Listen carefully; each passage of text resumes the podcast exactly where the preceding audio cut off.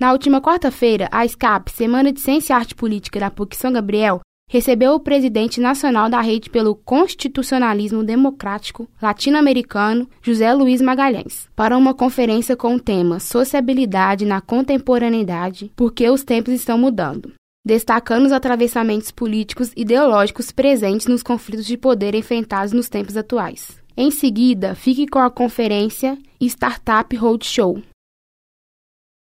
Tema dessa conferência é sociabilidade na contemporaneidade, porque os tempos estão mudando.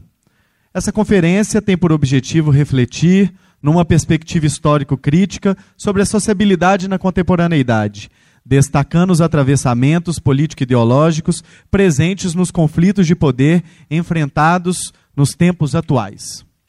Para iniciarmos, convido o conferencista a subir no palco, o professor José Luiz Quadros de Magalhães. Professor José Luiz Quadros de Magalhães possui doutorado em Direito pela Universidade Federal de Minas Gerais e mestrado em Direito pela Universidade Federal de Minas Gerais também. Atualmente é professor titular da Pontifícia Universidade Católica de Minas Gerais, professor associado da Universidade Federal de Minas Gerais, presidente nacional da Rede pelo Constitucionalismo Democrático Latino-Americano. Atua principalmente nos seguintes temas: plurinacionalidade, diversidade, democracia, federalismo, direitos humanos, poder, ideologia e Constituição. Para iniciarmos as discussões, passo a palavra ao nosso conferencista, José Luiz Quadros, de Magalhães. Vou pedir licença ao professor para me sentar e poder assistir sua conferência também. Bom, gente, boa noite a todas e todos. Satisfação estar aqui para discutir esse tema que é extremamente importante, especialmente no momento que a gente está vivendo né, hoje no nosso país e no mundo, né, que é um momento bastante confuso, são vários movimentos que ocorrem né, simultaneamente e principalmente o que a gente vive nesse momento no Brasil. Mas, como eu disse, isso é um, é um momento global. Né? Então, o que acontece também no mundo inteiro é um momento, a gente pode dizer, um momento de reação, um momento reacionário, ou seja, um momento de conservadorismo, onde há uma reação a processos de transformação, né, de mudança que estavam ocorrendo e que vão continuar a ocorrer. O que a gente pode talvez dizer, um primeiro pressuposto para a gente conseguir desenvolver né, esse tema é que a gente vive um momento de reação, mas como se essa reação conservadora fosse uma despedida final é, de uma era, né, dessa era moderna. Concordo com muitos autores que vêm dizendo que a gente vive hoje um momento que é um momento de mudança de era. Né, até me lembra a música né, do do, é do Lu Santos, né? Eu quero um novo começo de era, de gente fina, elegante, sincera. Pois é, está precisando, né? Esse tempo atual, você não está muito fino, nem elegante, nem sincero, não, mas as pessoas elegantes e sinceras estão aí, e eu acho que é um momento onde a gente vai é, é, viver um momento de, de, fim, de fim dessa era moderna e de construção do novo que já começa a aparecer ou pipocando por aí. Então eu acho que é um momento de grande esperança. Né, ultimamente a gente tem feito, tem feito muitas palestras de, onde a gente faz um diagnóstico, tentando entender o que está acontecendo no Brasil, o que está acontecendo no mundo, esse momento grave que a gente vive no nosso país, de destruição, de desmonte da ordem jurídica, da ordem constitucional, né, onde bandidos tomaram o poder, né, e a gente tem um gangster presidente da República, é uma coisa assustadora isso, mas ao mesmo tempo a gente vai vendo. É, que há uma possibilidade, assustaram, mas a gente tem que, quando a gente dá os nomes verdadeiros, né, as, as coisas assusta mesmo, que a gente vive muito encobrimento, né, uma era de muito encobrimento. Então, é, eu acho que o primeiro, o primeiro passo, a primeira coisa para a gente pensar nisso é que a gente está vivendo um momento de uma crise radical de uma era. A última grande mudança de era foi a passagem do feudalismo, do Estado feudal, para é, o Estado moderno. Isso aí a gente utiliza mais ou menos como uma, uma data simbólica para isso o ano de 1492. Porque o ano de 1492 instaura uma nova realidade e, pela primeira vez, um sistema mundo, né, um sistema global, que é um sistema global é, colonial. Isso então aí nós estamos em 1492 como uma data simbólica, porque em 1492 tem o início, a chegada né, de Cristóvão Colombo com as naus espanholas na, no Caribe, América Central, começa o processo de invasão, né, que foi chamado durante muito tempo né, nas escolas. Não sei se ainda nas escolas se faz referência né, à descoberta. Né? Em Portugal se falava em achamento do Brasil. Né? A gente acha acha uma, uma moedinha, né? a gente acha, às vezes, até uma. Eu achei uma nota de 10 reais, raramente a gente acha, né?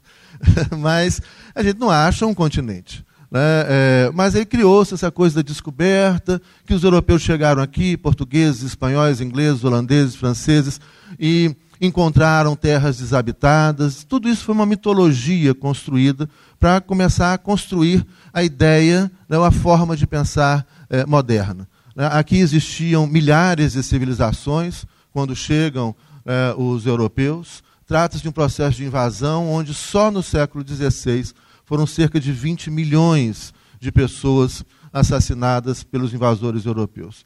E um processo, então, de construção desse sistema mundo moderno que a gente vive até hoje. A partir dessa, desse momento, em 1492, vem a invasão da América, a expulsão dos muçulmanos e judeus da Península Ibérica e a primeira gramática normativa da história, onde o Estado então começa a tomar conta do nosso pensamento. Né? Agora existe uma gramática oficial, agora existe uma forma de escrever oficial. O Estado vai dizer que existe uma maneira de falar certa, uma maneira de falar errada, e o Estado vai começar a dizer qual que é o significado. O Estado, quando estou falando Estado, pode ser o poder.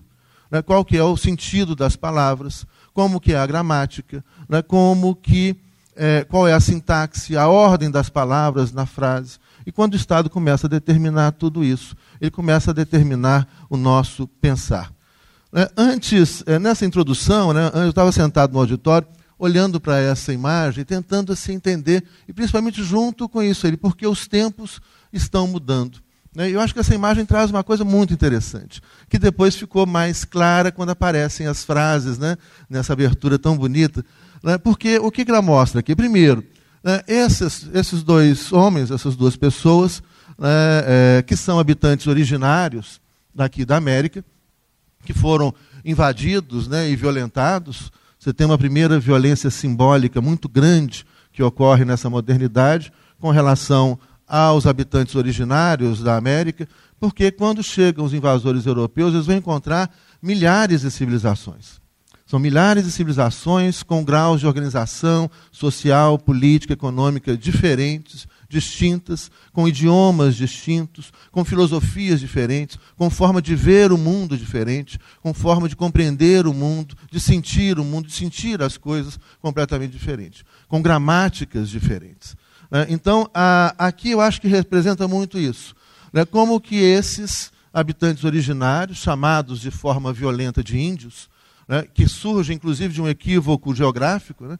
Cristóvão Colombo insistiu até o final da sua vida, uma cabeça dura, ele se recusou a, admitir o novo. Cristóvão Colombo insistia que ele estava na Ásia e morreu insistindo que ele estava na Ásia.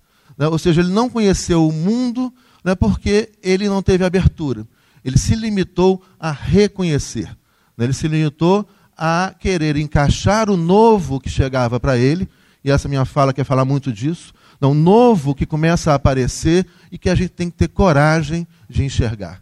Né? Esse, esses tempos mudando representam justamente o desocultamento, entre outros fatos, do novo, do diferente, do diverso, que esteve ocultado durante esses 500 anos. E aqui mostro, então, duas pessoas, habitantes originários, que têm a sua cultura, mas que tiveram, né, que, de certa maneira, eles absorvem a cultura do invasor, né? aqui esse verde amarelo, isso é português, isso não é indígena, né? ah, e que vão, vão dialogar com a tecnologia, tá ali, mas nem por isso, que é uma coisa muito habitual, falar, mas como é que o índio usa celular? O índio que usou celular deixou de ser índio.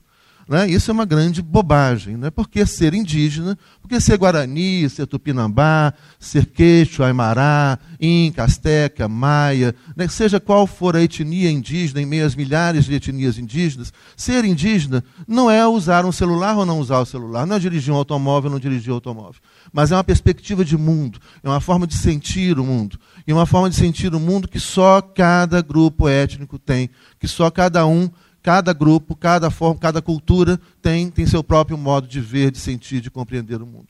Então nós vamos falar principalmente de diversidade, né, que eu acho que aí essa imagem né, também nos traz isso de forma muito, muito forte. Bom, então, vamos voltar lá. Nós estamos falando de uma era que parece estar chegando ao final, de uma modernidade que vai se esgotando. Né? Nós estamos falando, então, talvez de um momento de extrema importância que poucas gerações viveram. Né? Quando a gente teve a última grande mudança de era, foi a passagem do feudalismo, como eu disse, para o Estado moderno e para o direito moderno. Né? E esse Estado moderno, esse direito moderno, vai trazer toda uma forma de pensar, de ver o mundo, que eu vou começar a trabalhar isso daqui a pouquinho. Nós estaríamos então nessa mudança de era. Os últimos tempos, nas né, últimas, talvez o finalzinho do século do século XX e esse início do século XXI, né, muita coisa começou a acontecer numa velocidade maior. Né, a, a, tem uma, uma, uma, música do Caetano Veloso, uma poesia belíssima né, que ele faz, que é sobre um índio. Né? Um índio descerá de uma estrela brilhante. Que ele tem um, um, é lindo isso. E ele tem uma parte que ele fala, e aquilo que nesse momento se revelará aos povos, surpreenderá a todos, não por ser exótico, mas pelo fato de poder ter sempre estado oculto quando terá sido o óbvio. Então é mais ou menos isso. O óbvio, né, o, o que foi ocultado, ele começa a aparecer. E quando ele começa a aparecer, ele começa a incomodar as pessoas, porque tira as pessoas do seu lugar de conforto, das suas certezas, né? Então, esse óbvio, esse ocultado nesses últimos 500 anos, começa a aparecer com muita força no final do século XX e nesse início do século XXI. E é justamente por isso né, que também as pessoas que se sentem incomodadas com essa diversidade que começa a aparecer, com esse desocultamento, né, ou talvez uma palavra muito importante, nós estamos aqui na PUC, na Universidade Católica Cristã, uma ideia de revelação, isso que começa a ser revelado, aquilo que estava oculto e começa a ser revelado. E que as pessoas, e que muitas pessoas ainda não enxergam, está na cara delas e elas não enxergam o óbvio. É disso que o Caetano está falando. Né? Mas uma hora vai enxergar. E por que, de uma maneira ou de outra, né? isso incomoda profundamente, porque nos tira de uma posição de conforto. E aí então, eu queria falar de alguns fundamentos de alguns fundamentos da modernidade que ajudam a gente a entender uma forma de pensar moderna. Ou seja, quem nós somos? Né? A primeira coisa para a gente dar conta desse desocultamento, desses tempos radicais de mudança, desse momento que aparentemente, e é até muito interessante, justamente falar de mudança, no momento onde a gente volta rapidamente ao passado. Né? Tem uma, uma brincadeira que às vezes eu costumo fazer, esse, a gente fala muito mal, as pessoas têm falado muito mal do Congresso Nacional. Mas o Congresso Nacional, os nossos deputados e senadores não são tão ruins assim. Afinal de contas, eles inventaram a máquina do tempo. A gente voltou rapidamente à Idade Média. Nós estamos voltando a um passado que já tinha sido superado e vamos voltando rapidamente a essa Idade Média. Então, nesse momento, justamente onde parece, nossa, né, o conservadorismo tomou conta, né, aquelas coisas que já pareciam superadas, a gente volta a discutir, né, umas bobajadas. Outro dia um aluno meu veio né, é, em sala de aula fazer uma pergunta, eu como professor, eu sou professor de teoria do Estado, né, é, é, ele perguntou, professor, o nazismo é de esquerda? Eu falei, ah, não. Aqui preguiça, gente. Não. É como se explicar assim. É, é, não dá. Outro, ah, não sei se vocês viram isso. Né? É, falar que o nazismo é de esquerda é a mesma coisa que você falar que a Terra é plana. Você sabe que tem um grupo agora que está afirmando que a Terra é plana? Tem, a piração está tão grande, os caras estão tão desconectados da história, da realidade, etc. É um delírio, né? é uma espécie de delírio coletivo. Tem que estudar isso, tem que entender esse processo. Não interessa mais a realidade, as pessoas não têm conexão com a realidade. Ah, eu resolvi acreditar nisso, eu tenho direito de consciência, tenho direito de expressão, vou acreditar nisso, mesmo contra todos os fatos que gritam contrário na cabeça das pessoas, na, na, na, vida das pessoas, diariamente. Tem um grupo falando que a Terra é plana. Eu tenho que pensar, como é que é isso? Então, por exemplo, como é que explica o sujeito que pega um avião na Califórnia, em São Francisco, e vai para o Japão pelo Pacífico, ou outro que resolve pegar um avião né, é, é, na Califórnia e vai para o Japão via África. Como é que é? Na hora que a planeta acaba, como é que faz com o avião? é ele... Mas assim, é, o que eu estou querendo dizer é que são coisas tão ridículas, tão ridículas, porque tão óbvias, tão óbvias e tão superadas, e entretanto as pessoas conseguem resgatar né, o absurdo. Mas esse momento né, de resgate do absurdo, de resgatar a Idade Média, de resgatar o passado né, superado, mostra justamente essa tentativa desesperada né, de resistir às transformações e às mudanças radicais que estão aí, que estão ocorrendo, né, mesmo com toda essa esse reacionarismo. E aí, então, como entender esse sujeito moderno? Olha, quem nós somos? E o que, que a gente precisa dar conta para a gente dar conta desse novo mundo? Ora, para entender essa modernidade, a gente vai ter alguns fundamentos dessa era moderna que resultam numa forma de pensar, numa forma de ver o mundo, numa estrutura de pensamento. Né? Então, entre essas, o que, que vai acontecer? Vamos começar ali 1492. O cara que chega aqui, né, os invasores espanhóis, depois portugueses, depois ingleses. Esses caras chegam aqui, reporta, né, tem um livro escrito por um padre é, o Frei Bartolomeu de las Casas, que foi bispo de Chiapas, né, que esteve aqui no século XVI. O Frei Bartolomeu de las Casas ele ficou assustado com tanta violência. Ele falou, por que, como que esses espanhóis, ele espanhol, como que é, é, os espanhóis chegando aqui nessas terras são capazes de tanta violência? Por que tanta violência? Porque esse mundo, e isso serve para hoje em dia, nós somos modernos. Então, essa pergunta que se faz, que o Frei Bartolomeu das Casas faz no século XVI, na metade do século XVI, é uma pergunta válida hoje em dia. O que, que explica tanta violência? Por que, que as pessoas são capazes de cometer tanta violência? Será que esses soldados espanhóis, portugueses, ingleses, eram maus? Aí vem a primeira questão, o primeiro fundamento moderno. Não se trata de que eles eram maus ou bons. Eles não eram maus, nem bons. Eles cometiam maldades, absurdos, violências mil. Né? Mas não é porque ele era mau. O que, qual é a justificativa? Como que funcionava a cabeça desse cara? E como que funciona a nossa cabeça para admitir, assistir, permitir ou praticar tais violências? O Frei Bartolomeu das Casas ele contava que os espanhóis eles faziam fila de pessoas, faziam fila de pessoas para ver quem conseguia arrancar a cabeça do corpo num golpe de espada. Vocês já viram aquele filme Supernatural? Alguém já viu Supernatural? Ninguém viu Supernatural? Ah, é ótimo, um seriado ótimo. Os caras cortam a cabeça do vampiro assim num golpe de espada. A cabeça sai rolando. Mas conta o Frei Bartolomeu Las Casas que não era tão fácil assim. Eles botavam o cara, ele vinha, e a competição, era uma competição na hora vaga. Ou seja, na hora vaga, os caras ficavam brincando de matar seres humanos. Eles ficavam brincando de arrancar a cabeça do, do corpo dessas pessoas. Ora, por que, que eles faziam isso? Aí então vem a primeira, o primeiro fundamento da modernidade. Eles faziam isso porque eles não reconheciam nesse outro nenhuma humanidade. A gente pegar a, a, a filosofia moderna, ela começa já a construir justificativas para essas violências. A modernidade inaugura algumas novidades assustadoras. Por exemplo, na modernidade, vou pegar lá começar por Descartes, é que vai dizer, olha, existem corpos racionais, corpos com razão, com espírito, e existem corpos não racionais, corpos sem razão.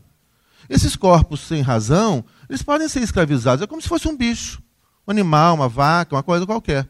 Eles podem ser escravizados, podem ser mortos, etc. E existem outros corpos racionais. Ora, quem são os racionais? Você começa então a criar uma estrutura binária de pensamento. E uma estrutura binária, simplificadora, que vai onde o outro é sempre menos do que o nós. Essa estrutura binária é o nós, nós civilizados, nós homens, mulheres não, nós homens brancos, europeus, eles, todos aqueles outros que não se enquadram dentro do padrão civilizatório, dentro do padrão do civilizador, dentro do padrão do homem racional. A mulher, o africano, o asiático, o indígena, né, o muçulmano, o judeu, e assim por diante.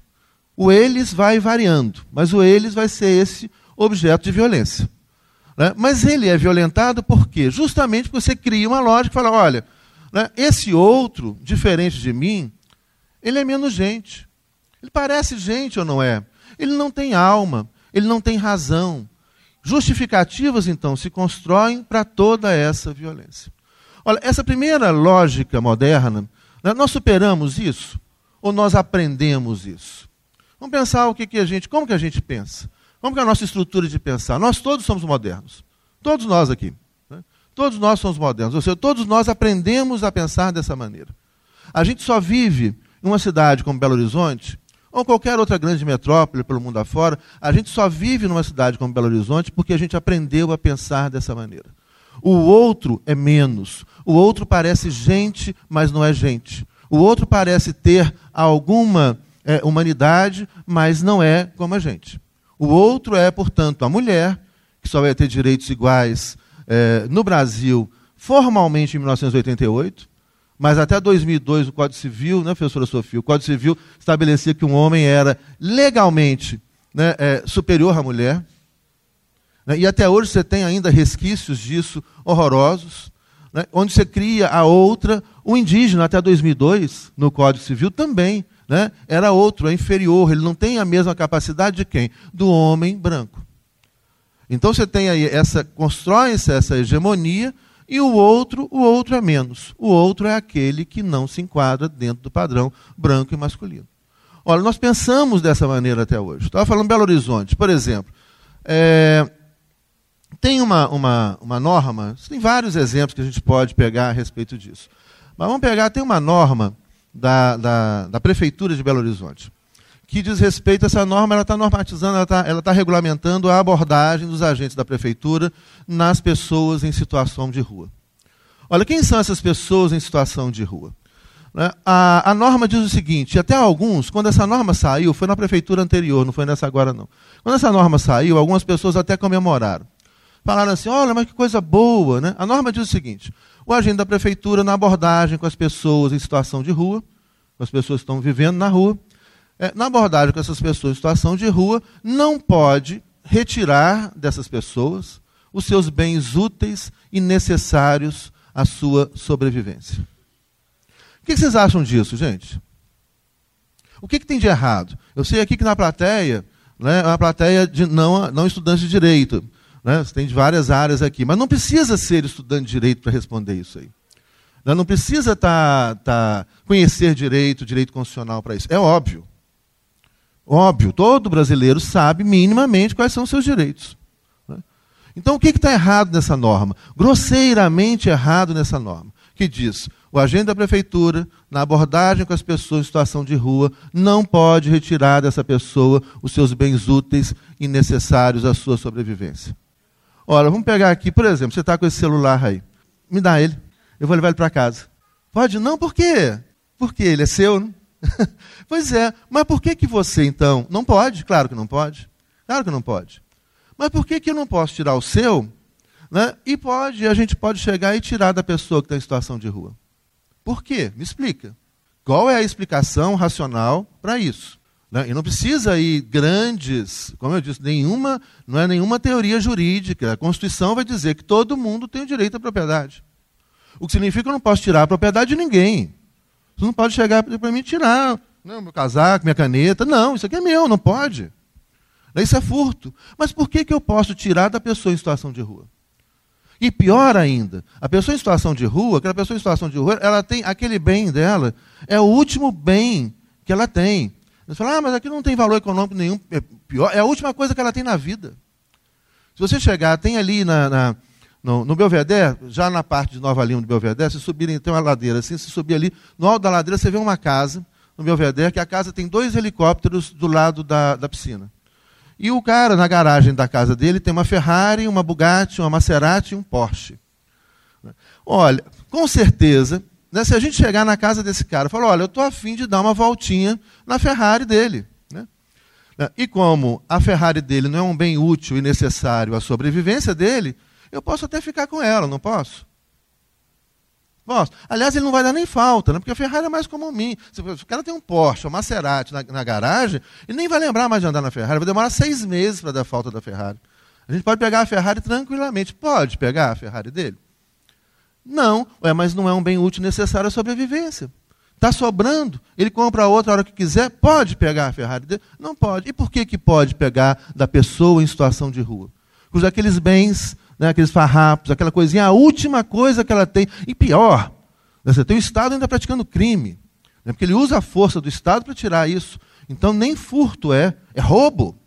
O agente da prefeitura que faz isso, fundamentado numa norma, está praticando roubo. Eu não posso tirar. Ele está usando ainda o, a força do Estado para atentar contra o direito constitucional daquela pessoa que tem situação de rua. Que é o último bem dela. Mas por que, que ela pode? Por que, que o Estado faz? Ah, voltamos a 1492. Nós estamos em 1492. Porque eles, ah, aquelas pessoas que estão na rua, afinal de contas, são índios. Índio parece gente, mas não é gente. Aquelas pessoas que estão no meio da rua, ah, são todos judeus, muçulmanos ou cristãos que também já foram perseguidos. É o outro. É o outro que é menos. É o outro no qual a gente não se reconhece neles. Isso aqui é algo muito interessante, a gente falar, né, falar da, da, da na, nós estamos na PUC, uma universidade católica, vamos falar do amor cristão. Né? Freud até chama atenção para isso. Ele fala da impossibilidade do amor cristão.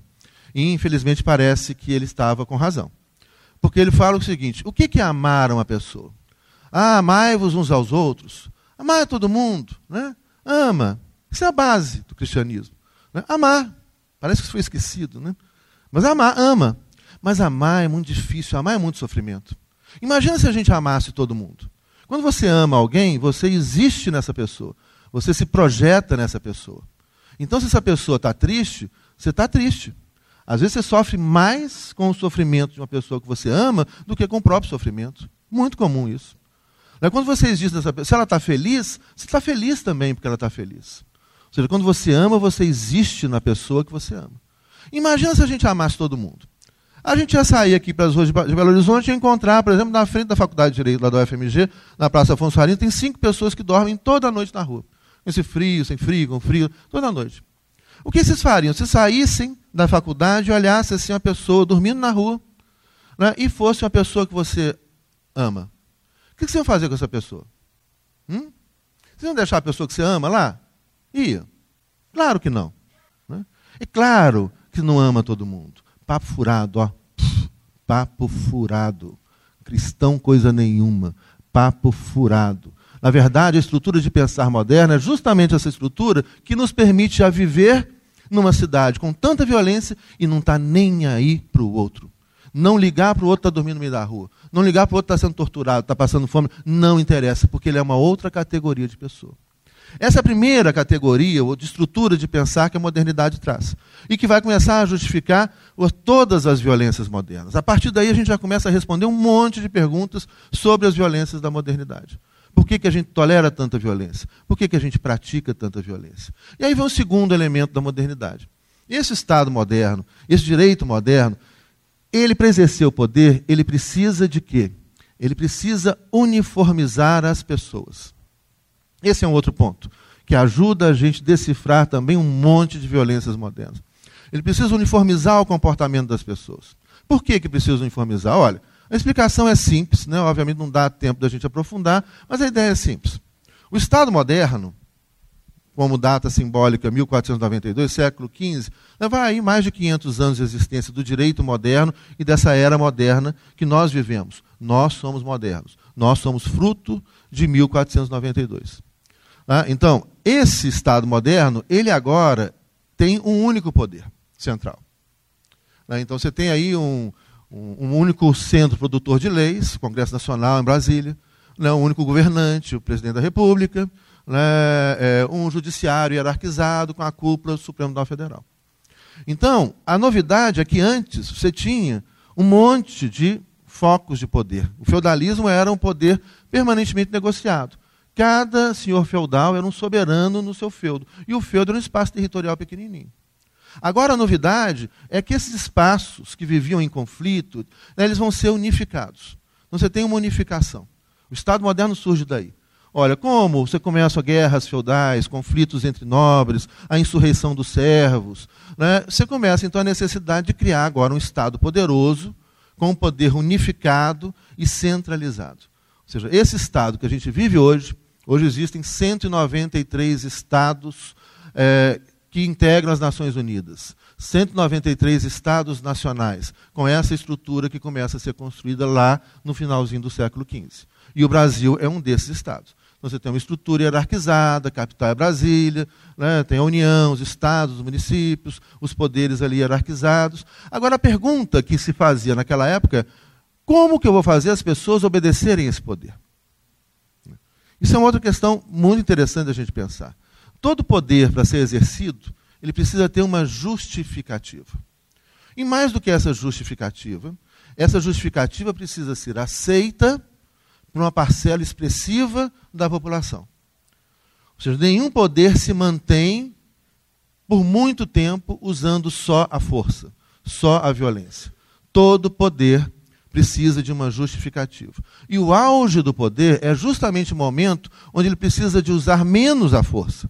Ou seja, onde mais essa justificativa do poder é aceita pelas pessoas. Então você tem lá, por exemplo, a gente começa a pensar nas justificativas antigas do poder, a gente acha risível, né? Fala, ah, é engraçado esse negócio. Fala, olha, é, o cara achava que o rei foi escolhido por Deus para governar os caras. Tem gente que ainda acha isso. Né? Que os nobres têm sangue azul. Eles são outra categoria de pessoas, eles são superiores a nós. Por isso que eles podem mandar. Os nobres nunca trabalharam, o nobre não pode trabalhar. Né? E aí os servos trabalhavam, trabalhavam, trabalhavam, trabalhavam, acordavam, e todo o fruto do trabalho dos servos ia para o nobre.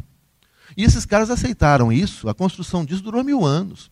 Eles aceitaram isso durante 500 anos. Trabalhavam, trabalhavam, trabalhavam, e os nobres estavam lá, dando festa, tomando vinho, caçando, andando a cavalo, e os caras trabalhando, trabalhando, trabalhando, trabalhando, e os caras andando a cavalo, caçando, etc. Por que, que eles aceitavam isso? Né?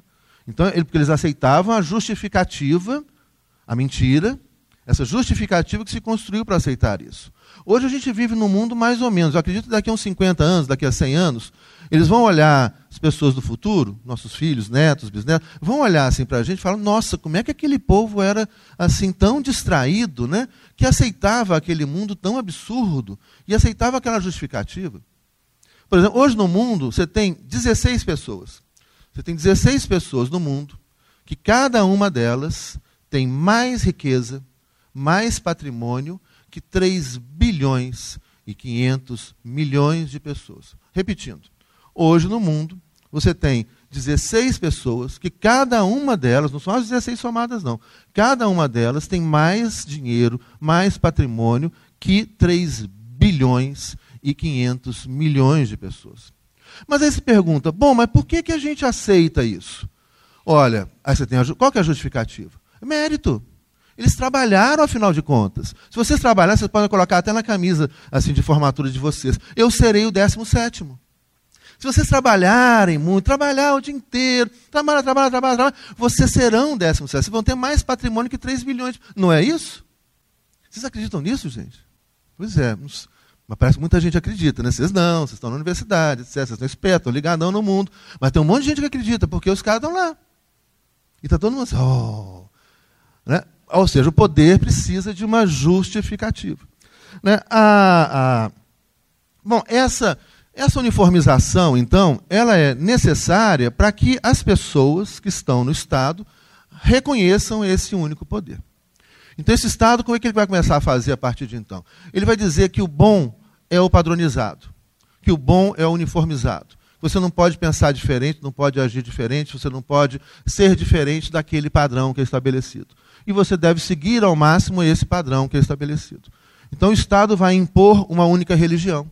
Isso começa lá com os primeiros estados. O primeiro estado moderno foi Portugal, depois Espanha, depois França, depois Inglaterra, depois Holanda, e muitos estados foram se formando nesses últimos 500 anos. O Estado vai chegar e falar: agora, Portugal, Portugal, Espanha e França, só vai ser português quem for católico. Se não for católico, fora daqui. Na, Inglaterra, só vai ser inglês quem for protestante e anglicano. Se não for protestante e anglicano, fora daqui. Os estados, então, começam a se uniformizar, né, usando a religião, usando, impõem um único idioma, impõem um único comportamento, impõem uma única maneira de pensar. Né? E aí a grande jogada que eu comentei no iníciozinho da minha fala. Né? O Estado vai trazer para si a linguagem. Olha, a língua que a gente fala, o idioma que a gente fala, é algo que surge no, na sociedade. É rico, ele é vivo, Né? Ele nasce no dia a dia. A gente cria um monte de palavras, né? inventa, tem uns dicionários interessantíssimos, tem dicionário baianês, português, português, baianês, rondoniense, portu, é, português, português, rondoniense, mineirês, nós, nós, nós fala, pega, a gente vai engolindo as palavras todas, eu estou, né? eu vou, o que eu estou fazendo aqui, a gente vai engolindo, e você pegar o cara que estudou português, né, é, numa escola, em qualquer outro lugar, e vem entender mineiro falar, não entende uma palavra. Eu mesmo já engoli um monte de sílaba aqui. A hora que eu estou fazendo uma, uma, palestra, a gente vai tendo a preocupação de pronunciar todas as sílabas. Né? Mas às vezes aparece uma sílaba. a gente engole, que é só o mineiro entende outro mineiro. A língua é viva, mas o Estado vai chegar e falar: não, agora você tem que falar desse jeito. E aí vem uma outra questão muito interessante, que a gente também, que diz respeito às questões que a gente está debatendo no dia a dia. Vem algumas pessoas e começam a falar que é, a gente não pode ser ideológico. Que tem que ter essa baboseira dessa escola sem partido. O professor tem que ser neutro. Olha, isso é, também é algo assim, tão irritante quanto falar que a Terra é, é plana. Né? É algo tão superado quanto falar que a Terra é plana. Não tem como ser neutro. Impossível ser neutro. Vocês querem um exemplo?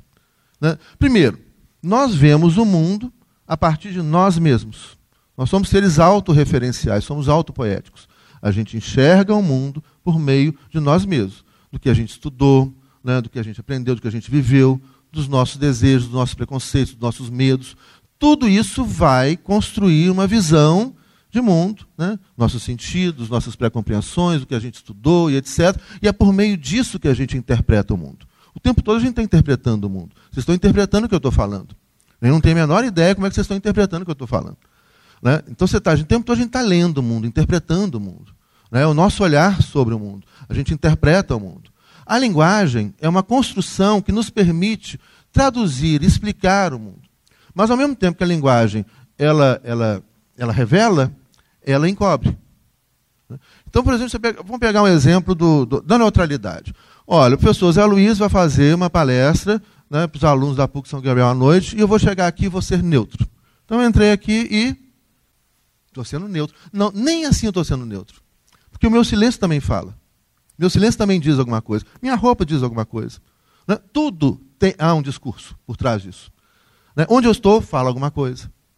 Né? Então, a, a, agora, pior, a linguagem, o idioma, vamos pensar os idiomas modernos. Os idiomas modernos, por que, que o Estado chega e fala, agora você é obrigado a falar desse jeito, a escrever desse jeito? Porque ele quer ter o controle sobre o nosso pensamento. O idioma português, pegar o português, o espanhol, o francês, o alemão, o inglês, o italiano, os, os seis grandes idiomas eh, europeus dos colonizadores que invadiram o mundo inteiro e que levaram isso para o mundo inteiro. Eles são idiomas que trazem pesadíssimas ideologias. Entre elas, por exemplo, isso que eu falei lá no início, essa visão, essa percepção do mundo binária, está no nosso idioma. Nós não temos recursos linguísticos na língua portuguesa para sair do binarismo. Né? Por exemplo? Se eu chego, e pior, e é um binarismo subalterno. Não é simplesmente um, pensamento binário, mas é um, um pensamento binário subalterno. Ou seja, quando eu digo, aqui nessa sala, nessa sala, né, tem 200 pessoas. Né? Se eu for, se tiver, por exemplo, 200 mulheres e um homem nessa sala, como é que a gente vai falar? Eles estão no auditório ouvindo a palestra. Vai falar, mas professor, você está exagerando, que bobagem, será que isso tem alguma influência? É óbvio que isso tem alguma influência. Né? Pode não ter, a gente vai crescendo, a gente vai crescendo, vai ficando bobo, mas, por exemplo, uma criança que está estudando gramática portuguesa agora na escola, ela está aberta ao conhecimento, ela está conhecendo, a gente tende a reconhecer, né? tudo que chega de novo, botar nas caixinhas das nossas certezas, ou afastar e não ouvir, né? mas a criança está aberta para o que chega. A criança vai chegar e falar: olha, então como é que é esse negócio? Então uma mulher vale menos do que um homem? Claro. Pior. Né? Muitas vezes, se você fizer uma palestra, eu, se eu chegar aqui e falar, eu queria agradecer a todas vocês presentes. É capaz, se fosse em outra época, agora não. Né? Porque agora também a gente, né, os tempos estão mudando. Mas se fosse algum tempo atrás, eu falava, eu queria agradecer a todas vocês, os homens ficariam ofendidos. Ora, qual ofensa há em ser mulher? Eu lembro quando eu era pequenininho, você brigava com um colega, falava, mulherzinha, mulherzinha. Como é que eu xingo o outro? Como é que eu xingo o outro de mulherzinha? Ou seja, ser mulher é coisa ruim? Ser mulher é ser menos? Olha como é que está na cabeça da criança. A gente xingava isso, falava, mulherzinha, mulherzinha. falava, ah, que bom, sou mesmo, oh, eu queria ser. Queria ter a fibra dessas mulheres. Né? Naquela época eu não te respondia isso, porque eu também não, não tinha a menor possibilidade de resistir a essa lógica binária. Né? A ideologia está em tudo, gente. Está em tudo. E o pior, a ideologia ela é mais cruel, porque aí você pode pegar assim, ideologia em vários sentidos. A gente pode talvez trabalhar com dois grandes sentidos da palavra ideologia. No sentido negativo de encobrimento, de distorção proposital, e no sentido é, positivo, a gente diz, olha, ideologia, nós somos, a gente vê o mundo a partir do nosso sistema de ideias, de pré-compreensões, de sentidos, etc, etc. É inescapável, não tem como sair da ideologia. A pior ideologia, né, a ideologia essencialmente violenta, é quando as pessoas não conseguem enxergar que elas estão vivendo uma ideologia. A ideologia está ao topo da cabeça. É quando você chega e fala, ah, isso é neutro. Impossível. Essa é a pior ideologia. Essa é a mais cruel. Essa é a grande enganação. Falar, olha, aquilo, aquele jornal é neutro. Não. E é uma coisa muito diferente entre ser e não ser ideológico e entre ser ou não ser honesto. É impossível não ser neutro. Ninguém é neutro. Mas é necessário, é fundamental ser honesto.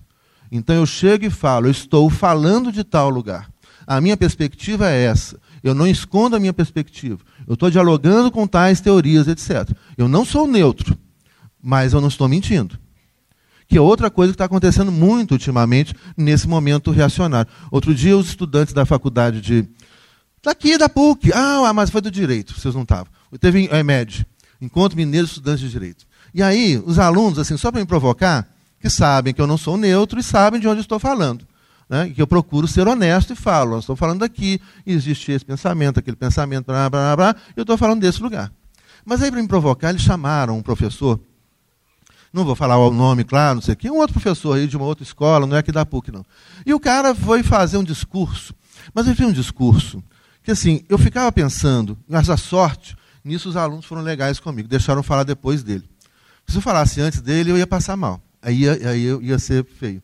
Porque aí porque o cara, eu comecei a pensar, falei, será que esse cara, ele é despreparado ou ele é desonesto? Então, uma coisa que a gente tem que pensar hoje em dia também é isso.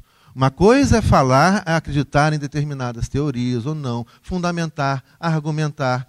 Né? Isso é uma coisa. Outra coisa é mentir. O cara chegou lá para os estudantes de direito e depois eu falei para ele isso lá. Falei na clara dele, ele ficou calado. Né? Ele chegou e falou: Olha, ah, vou fazer um diagnóstico do país hoje. Ah, ótimo. Ótimo, fez um diagnóstico muito interessante, dentro da perspectiva teórica dele. Ele é um ultraliberal. Ah, Ótimo, beleza. Vamos discutir dentro das teorias. Aí depois o cara chegou né, e, e, e falou: agora qual é a solução? A solução é privatizar tudo. Muito bem, então explica porque você está defendendo isso. Eu não concordo, não, mas por que você defende isso? Etc. Aí ele começou a, aí que começou a ser desonesto. Eu falei, gente, será que ele está desinformado?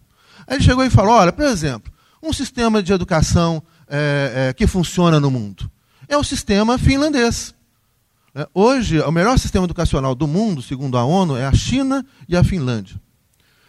É o sistema finlandês. Ele estava citando a Finlândia como exemplo de um super eficiente sistema educacional privado. Mentira, ele é 100% público, estatal e gratuito.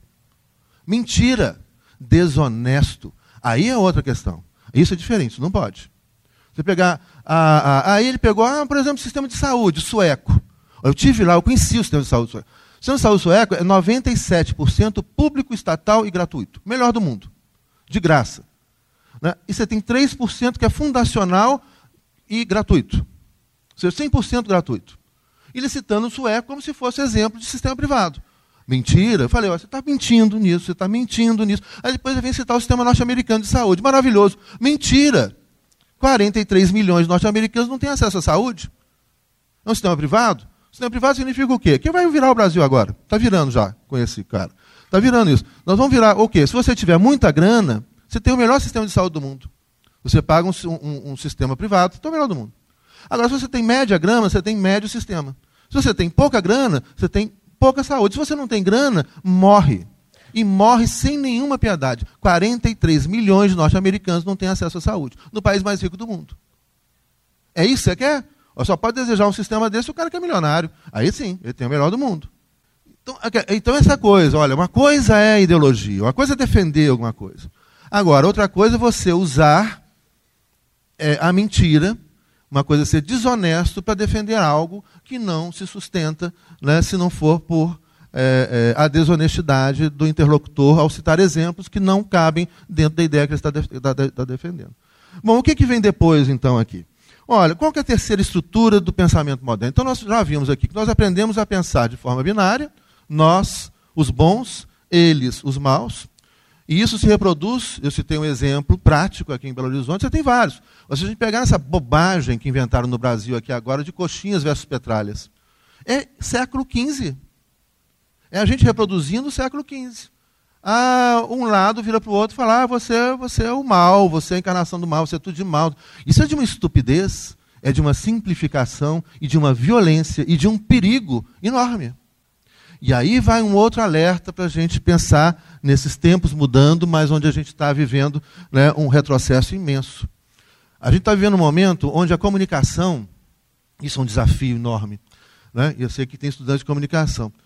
A comunicação é cada vez mais rápida, é, em tempo real, e, e, a gente precisa lidar com isso. Por quê? Olha só, é, qual a mensagem? Se a gente pensar, por exemplo, numa visão, para eu fazer uma análise crítica, o que eu estou construindo aqui, eu tentando construir aqui, né, requer tempo. Então eu estou dentro do meu tempo, né, o professor falou que eu tenho três horas para falar, então dentro dessas três horas, gente, brincadeira. Tá?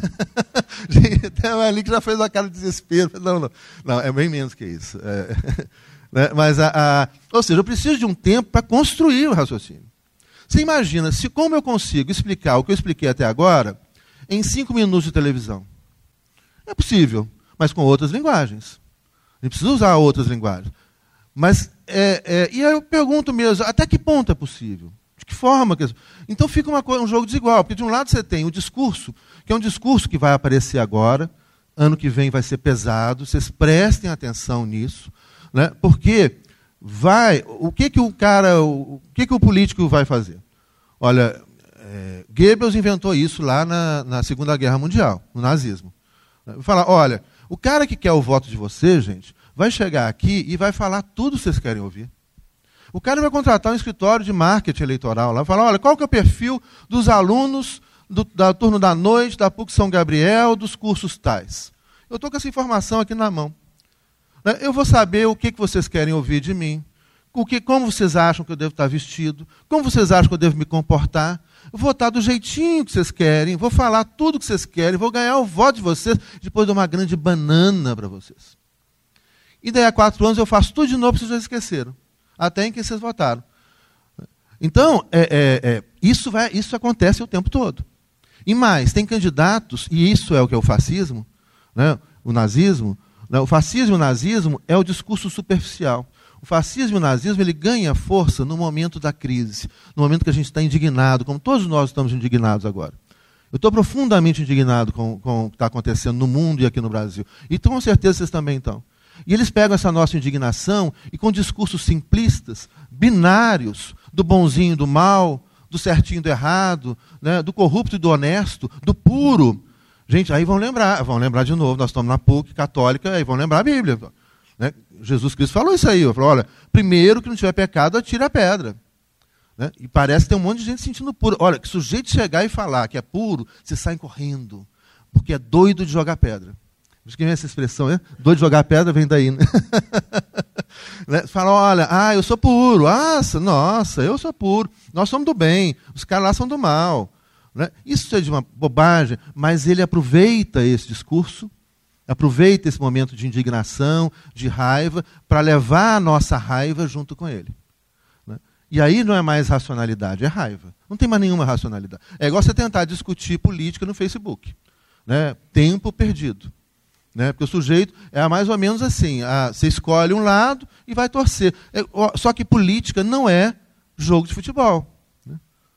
Porque esse, política é um espaço de racionalidade. E o jogo de futebol, futebol é um espaço de emoção. Porque se o futebol fosse um espaço de racionalidade, todo mundo torceria pelo Cruzeiro. Como é um espaço de emoção, você tem os atleticanos, assim, né? mas, assim, mas política não. Ah, eu escolhi esse, esse partido aqui porque eu gosto da camisa dele, eu gosto da sigla dele. Esse cara xinga muito, adoro o xingatório dele. Eu vou, eu vou seguir esse cara cegamente, não vou pensar em nada que ele está falando, das bobagens que ele está falando. Não é. Né? Política não pode ser desse jeito. O ano que vem a gente confronta com isso. E aí vem um outro elemento, e eu vou caminhando. Controla meu tempo aí, porque senão eu vou falando. é, é, que é uma outra coisa muito interessante, que acompanha é, isso aí também que é uma lógica é, linear da história. Ou seja, a gente imagina o outro. Então nós somos pessoas que aprendemos a pensar de forma binária, pessoas que foram uniformizadas, e logo, por termos sido uniformizados, nós aprendemos a desprezar a diversidade. Nós não aprendemos a viver com a diversidade. Então a modernidade vai uniformizando tudo né, vai dizendo qual é a religião que a gente tem que ter, qual é o idioma que tem que falar, como é que a gente tem que se comportar, como é que a gente tem que comer, como é que a gente tem que se vestir, como é que o cabelo da gente tem que ser, né, e etc. Vai dizendo tudo isso. Então nós aprendemos durante 500 anos, né, isso é história genética, durante 500 anos nós aprendemos a desprezar o diferente do padrão que foi, foi posto para a gente como sendo o padrão do bom. E o padrão que foi posto como padrão do bom é o padrão masculino e branco. Esse é o padrão moderno. Esse é o padrão dos últimos 500 anos. Né? Então eu tenho que parecer com isso o máximo que eu posso, que é o padrão masculino e branco. Não posso usar tinta na cara, né? se minha cor é diferente ou se meu cabelo é diferente, eu tenho que fazer meu cabelo parecer com o cabelo do branco. Né? Eu tenho que, de alguma forma, né, me comportar como branco, mesmo que minha cor não vai ser branca, mas eu tenho que me comportar como branco europeu. Ou seja, isso aí é uma tarefa do Estado, isso é uma política do Estado. Estou falando, ah, isso, não, não, isso é a política, a política pública do Estado. É necessário, né? e isso você vai, isso vai reproduzindo como uma forma de reprodução desse poder, desse Estado moderno. Então nós recusamos e a gente não, não consegue lidar com a diversidade. E a modernidade começa a aparecer. Na contemporaneidade, né, nessa ruptura que vai acontecendo, nesse desocultamento, a diversidade vai se revelando para o desespero de muita gente. Né? Muitos desesperos também das pessoas avisadas. Falei, agora, agora eu tenho que conviver com o diverso. Agora eu tenho um colega de sala que usa cabelo vermelho. Eu tenho outro colega de sala que tem, né, que, o, que, que anda de tal jeito. Tem outro colega de sala que se veste daquele jeito. Tem outro colega que se... Eu começo, então, e essa diversidade começa a ser desocultada. Todas as diversidades, a gente poderia trabalhar aqui um monte de questões né, que vão gerar, essa uniformização gera violências mil. Por exemplo, a modernidade ela inventa algo que aparece no século XIX como sendo uma doença. E que não é, de jeito nenhum. Faz parte da diversidade, né, de homossexualismo. Ou seja, essa heteronormatividade, sexo, é, gênero e desejo, é uma construção cultural. Isso não é natural. Isso é uma construção cultural. Né? E agora, de repente, a gente descobre, fala, ó, isso é uma construção cultural, violenta. Porque você vai chegar para a pessoa e vai dizer, olha só, o poder, o poder do Estado, quando eu falo poder, pode ser qualquer poder, poder econômico, poder do Estado, poder, poder. O poder vai dizer, fala, olha, você agora tem que desejar desse jeito. Você é proibido desejar de outra maneira. Né? Você é proibido é, se comportar de outra maneira. O que, que é essa, essa modernidade vai dizer? Olha, agora então, se você nasceu, primeiro do ponto de vista biológico, você tem pelo menos três sexos. Né? Você vai falar da, aquele que nasce com a genitália masculina, com a genitália feminina, e o intersexual, que se dizia antigamente o hermafrodita. Pelo menos do ponto de vista biológico, agora, separar o mundo vai ser. Se você nasceu com a genitália feminina, você tem que se comportar dessa maneira. Isso é o gênero. Isso é uma invenção. Né? invenção. Então, a mulher, ah, a mulher é delicadinha, a mulher não vai saber dirigir bem automóvel, né? a mulher vai correr. Vocês viram uma, coisa, uma, uma, eles pediram, tem no YouTube isso, eles pediram para mulheres adultas correrem igual mulher. Aí as mulheres correram assim, toda delicadinha, assim. Né? é. E depois pediram para crianças de 5, 6 anos de idade para correr igual mulher. E assim elas correram o mais rápido que elas podiam. Simone de Beauvoir, mulher aprende a ser mulher. Mulher não nasce mulher, não. Gênero é uma construção cultural. Não, então, ser delicadinha, ser burrinha, não saber dirigir automóvel, fazer manobra, né, ter medinho. Isso é não saber cuspir. Isso eu descobri outro dia. Diz que mulher não aprende a cuspir, né? É verdade? Você sabe cuspir? Diz que mulher não aprende a cuspir. Então, não saber isso é isso é se aprende. Inclusive você não aprende.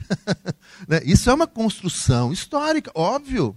Assim como o homem. O homem, gente, e aí essas mulheres perdoem a gente. Né? Porque a gente não nasce babaca, a gente aprende a ser. Né? Então, é aquela coisa assim, fala, olha, ah, o homem, aquela coisa, machão, que cria barriga, fica lá tomando cerveja. Ô, oh, mulher, trava uma linguiça aqui. Não, vai o gol do galo. Vai. Essas coisas assim, você não nasce assim. Perdoa a gente, tá? Mulheres presentes, perdoa a gente. Nós não nascemos assim. A gente aprendeu a ficar bobo assim, mas tem salvação. mas tem que saber, olha, a gente não nasceu desse jeito. Gênero é uma construção cultural. Né? E assim como desejo, gente. O que, que, a gente vai fazer com o nosso desejo? Para onde que vai o nosso desejo? Né? Isso também, mais uma vez, né, o poder vai querer domar, porque pessoas desejantes são perigosíssimas. Pessoas desejando são um perigo de serem controladas. Então você vai controlar o desejo, você vai dizer como você vai desejar. Bom, é, essa, essa um, e por fim, um outro elemento, e eu vou fechando apresentando assim algumas alternativas que vão surgindo por aí. Né? Um outro elemento é a lógica ou uma história contada de forma linear. Qual é a consequência disso? Olha, a consequência disso é o que a gente aprendeu na escola. Nós aprendemos isso. É de que a ideia ou a linearidade histórica é a ideia de que as diversas civilizações estariam em graus distintos de evolução. E o auge da evolução, posta na modernidade, a partir do século XIX, né, mas isso começa antes, mas essa história, vamos pegar esse século XIX, século XVIII, alguns filósofos importantes né, da modernidade, como Hegel, né, Marx, Kant, mas principalmente Hegel, né, e a tradição hegeliana, que vai colocar o auge da civilização é a cultura germânica. Então, como é que a gente vê o mundo? A gente vê o mundo, isso aí é uma boa notícia que eu reservei para essa noite de quase sexta-feira, né, quarta-feira, parecendo sexta-feira. Né, essa notícia é ótima, vão ficar felizes, vocês vão ver. Né, o que é a linearidade histórica? O auge da civilização é a cultura germânica. Norte da Europa. Dinamarqueses, noruegueses, suecos, alemães. Né, é... E as outras civilizações estariam em graus inferiores de evolução.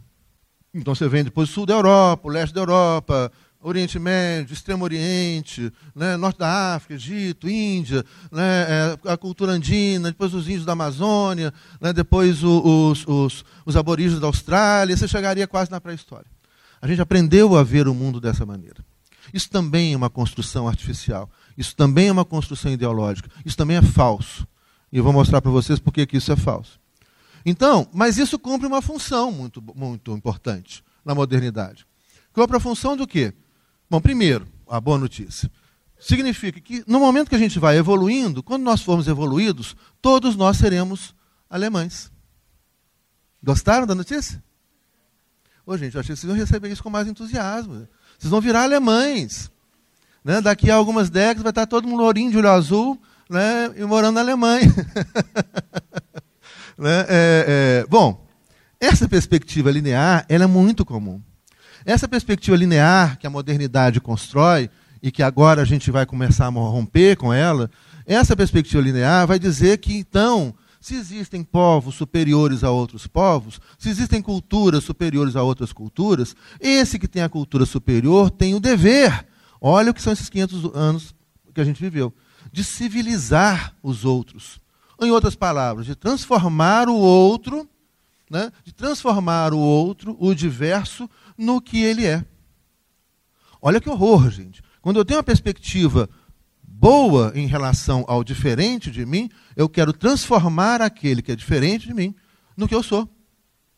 E é óbvio que esse que é diferente nunca será. Nós nunca vamos ser alemães, desculpa. Agora eu tive que desmontar essa. Vocês não vão dormir essa noite, tudo. Mas tem um feriado para recuperar disso. Toma uma cervejinha, assim, ajuda também a, a enfrentar a decepção. Nós nunca seremos alemães. Né? Mas nós, nós temos o nosso próprio caminho. A gente não precisa ser alemão. E a gente não é menos ou mais do que alemão. O que você vai construir, então, um mundo que é um mundo todo hierarquizado, uniformizador, padronizador, totalizante, pobre, empobrecedor. Olha, porque se todo mundo vai ter que ser a cara do civilizador, no final vão sobrar só o quê? Alemães e arremedos de alemães. E o arremedo de alemão é um alemão mal feito. Enquanto você pode ter uma diversidade imensa de culturas, de idiomas, de formas de ver o mundo, de perceber o mundo. E é esse desocultamento que a gente está vivendo hoje. De repente a gente está descobrindo, olha só, o que começa a aparecer no mundo, caminhando para o final, o que começa a aparecer no mundo agora, são formas de convivência dentro de uma lógica de diversidade. Ou seja, a diversidade, quando você aceita a diversidade, a primeira perspectiva que muda é essa perspectiva moderna que eu tenho em relação ao outro. Ou seja, de querer, querer transformar o outro no que eu sou.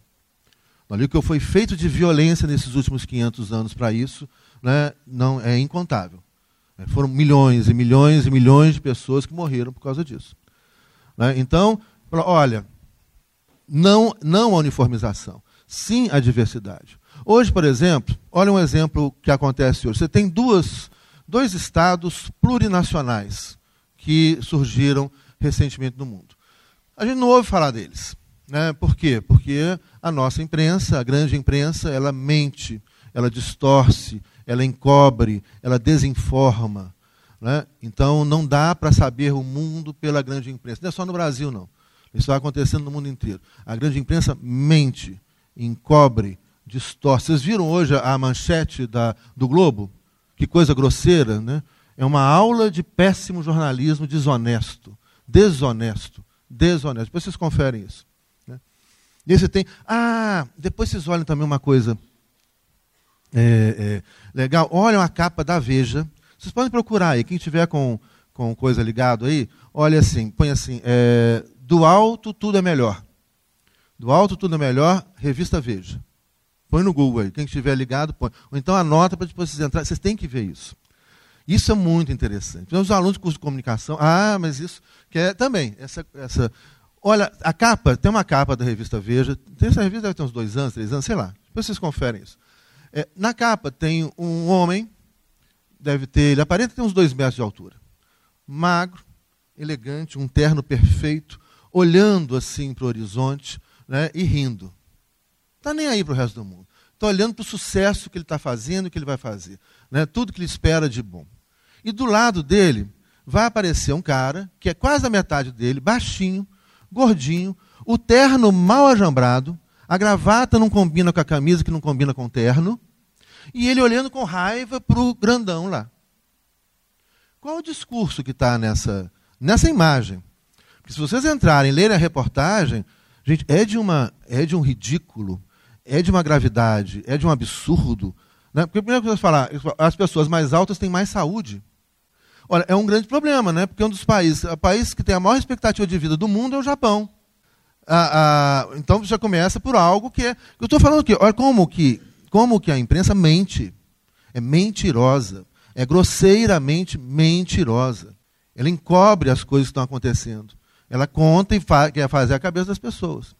É horrorosa. E aí você fala, então o sujeito, mas eu lembro quando eu comprei, eu comprei essa revista, não compro essa revista, porque essa revista faz mal à saúde, queima neurônio, né, dá infarto, é um problema. Tem que manusear com muito cuidado. Toda vez que eu vou pegar um número, eu vou ao meu médico, marco uma sessão assim, para é, sobre acompanhamento médico, folhear ali, porque é um problema grave ali. Traz mais sérias perturbações né, de várias ordens. Mas o cara, assim, está lá. A, a, o que está dizendo isso aí? Quando eu comprei a revista, numa padaria da esquina de casa, eu entreguei para a moça que estava no caixa, ela pegou a revista, assim, a reação dela falou, é...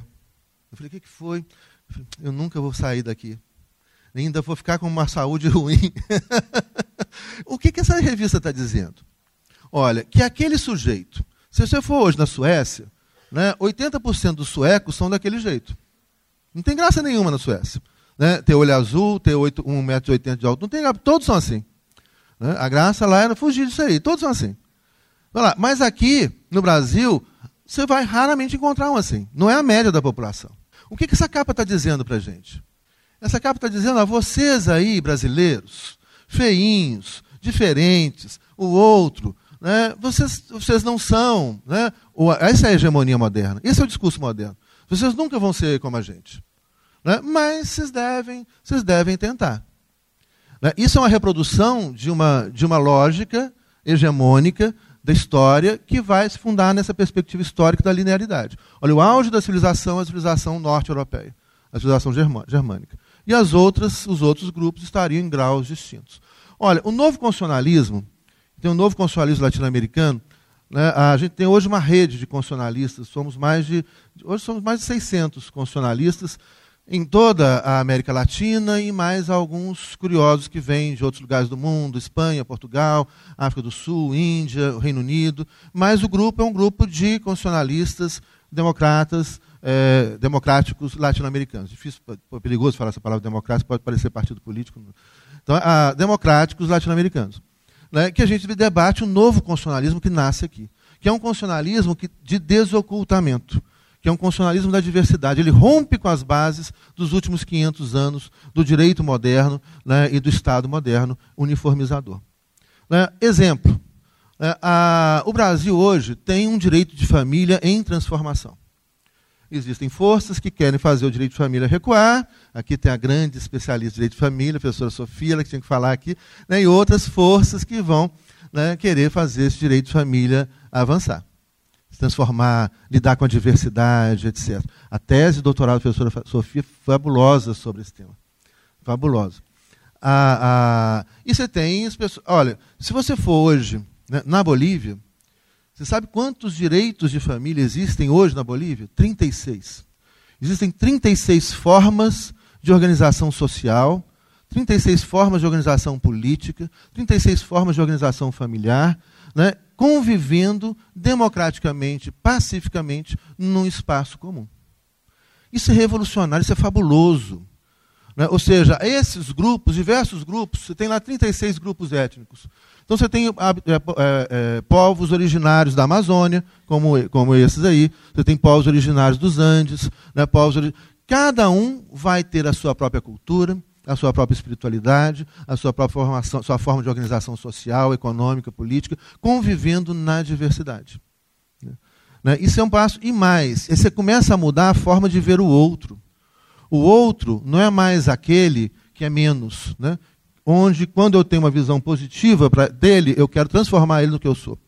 O outro não é mais o que é menos. O outro não é aquele que tem que ser transformado, extinto, civilizado. Mas o outro é aquele que tem algo que só ele tem. Isso, o impacto disso nas relações humanas, sociais, né, é, é, fabuloso. Ou seja, o outro não, é, não me gera mais medo. O outro não me ameaça. Ao contrário, o outro é aquele que tem algo que só ele tem. O outro é aquele que pode me fazer uma pessoa maior, uma pessoa diferente, uma pessoa que conhece mais. O outro, porque ele vai trazer a visão dele de mundo, a compreensão dele de mundo. E eu levo a mim, ele leva, ele traz a dele. Né? Eu sou único para ele ele é único para mim. Cada outro tem algo que só cada um tem. E é dentro dessa lógica da diversidade que a gente vai começar, ou vai ser possível enxergar muito mais do que a gente enxerga dentro dessa visão padronizadora, uniformizadora, né, que nega a, a diferença, que nega a diversidade.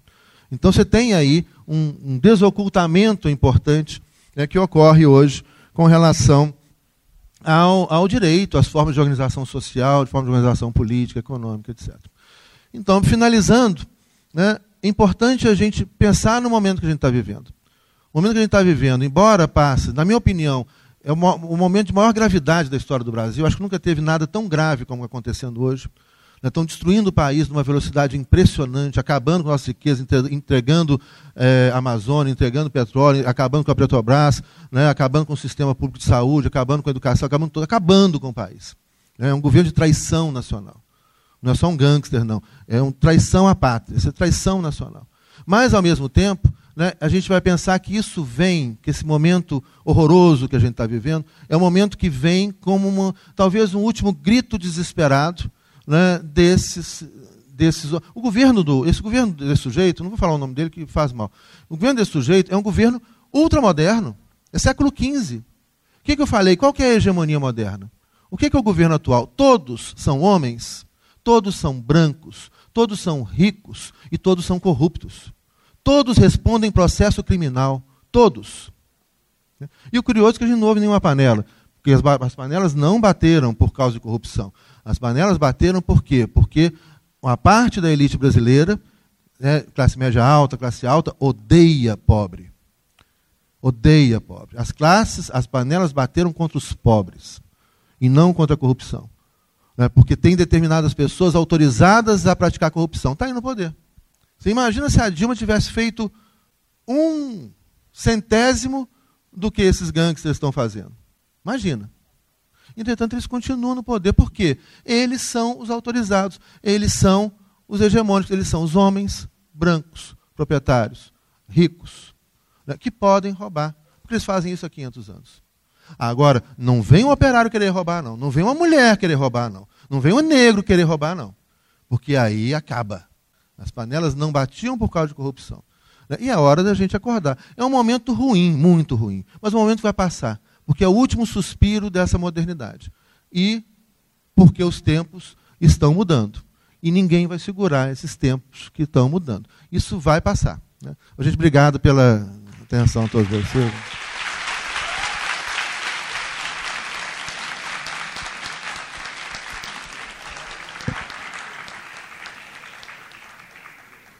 Pessoal, questões? Professor Rubens. Professor Rubens. Professor, boa noite. É uma satisfação muito grande escutá-lo de novo né, e perceber que eu me identifico assim com quase tudo que você diz. Eu só discordo porque na sua fala você deixou a entender explicitamente que o cruzeirense é racional e que o atleticano é babaca. Eu acho o contrário. é, bem rapidinho, é, eu acho que está assim, fragment, explícito na sua fala, mas eu gostaria que você pontuasse assim de modo claro e rápido, porque você falou uh, desses homens modernos, pessoas modernas, homens, mulheres, pessoas modernas que nós somos. Uh, é, e que isso se faz pela via dos poderes, da ideologia, né? e você citou aí poder religioso, poder econômico, uh, mas a gente está é, num espaço de poder, e a questão do saber passa por todos esses, mas a, a universidade é o espaço privilegiado do saber. É, e se então o mundo está assim, é porque também a universidade é, reproduz esses poderes, essa ideologia. Né? Então, nós, enquanto cientistas, nós, enquanto profissionais, uh, somos agentes, mediadores, reprodutores desses poderes. Uh, a gente quer crer que alguns de nós quer fazer diferente, ou esteja tá, tá tentando fazer, talvez esteja fazendo, né?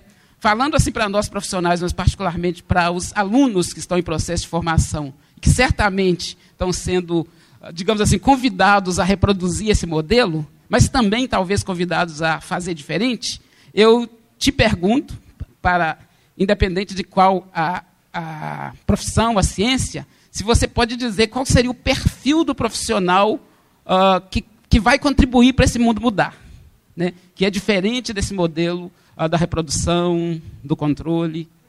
Mais uma questão, gente, pelo menos? Boa noite, meu nome é Vera Lopes, eu sou professora da comunicação. É, as palavras, eu acho que elas é, fundamentam determinadas posições e também têm autorização. Eu vou contar um evento que eu acho que vai ao encontro da, da sua posição e, e gostaria de dessa percepção, desse discurso que, de determinado momento, você aponta. É, eu fui dar um curso numa escola em Belo Horizonte e a posição da escola era escola sem partido.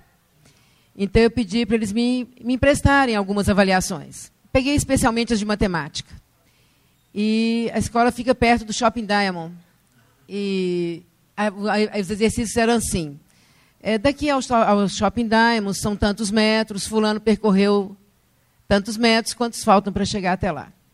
Ou então, o que se vende, o que se compra, não é? Então eu perguntei se ali não havia partidarismo, mas não é entendido dessa forma.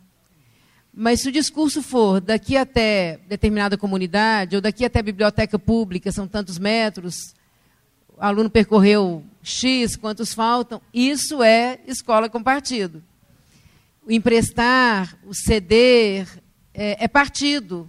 Mas o comprar, o vender, o emprestar a juro, emprestar é a juro, porque se não for a juro não tem no, no exercício, é uma coisa curiosa. Isso é compartido. Né? É, tudo muito quantificado e, e perguntas muito reprodu, reprodutoras de uma, de uma aula, quase que um espelho da aula. É, mas qualquer pergunta que, que seja questionamento, ela é compartido, mas a ausência disso não é. E foi uma luta atroz para se entender aquilo que eu estava dizendo, que ali havia partido. Então, é, há uma autorização para a palavra e há uma negação de autorização para determinada palavra. E aí eu penso nesse profissional, que o professor, meu colega aqui, quer dizer que profissional é esse que pode usar determinada palavra, não, é, a, a, palavra dele é vetada é, para outra circunstância. É, que profissional se vai ser na sala de aula, né? As represálias que se tem porque se tem porque se toma uma posição clara, né? mas a posição que, que é a que está no âmbito social essa não é um problema. Uma última questão, gente, a gente juntar pelo menos três. Professor, boa noite. Adorei sua palestra. E hoje, por coincidência, fizemos uma oficina para menores aprendizes. E a minha tarefa era etiqueta social no trabalho. E é uma criançada. Né? E eu comecei a abordagem dizendo que surgiu na época palaciana e que era uma forma de dominação de massa, né? porque utilizavam formas de serem recebidos no palácio e fui trazendo. Quando nós chegamos na parte de como se comportar na empresa, né, no trabalho, e falávamos da indumentária, da roupa, como vestir, como se apresenta, aquelas coisas todas. Uma, duas das moças, essas já não eram assim tão crianças, que é tudo jovenzinho mesmo, elas se desesperaram e uma delas faz, deu piti mesmo. Eu não aguento mais. Vocês estão aqui para nos. Como é que é? Para nos enquadrar naquilo que nós não queremos. Nós somos jovens, nós somos livres, temos que fazer o que queremos. Quer dizer, mas ela gesticulava assim, agressiva. E eu deixei passar todo esse piti, deixei acalmar, né? Eu falei, não, é porque onde tem mais de uma pessoa, nós temos que respeitar o espaço. No trabalho é assim, ela está com aquela roupa furada. Falei, empresa, há empresas que não aceitam assim, mas ela criou assim, um polêmico o tempo inteiro. Agora eu queria dizer isso. Eu entendo melhor a manifestação dela, a reação dela, aquilo tudo que nós não estávamos impondo, estávamos é, orientando, né, para poder, quando chegar, estão chegando no mercado de trabalho, isso há uma exigência né, de comportamento e tudo mais. E aí clareou muito essa reação dela com essa explanação do senhor.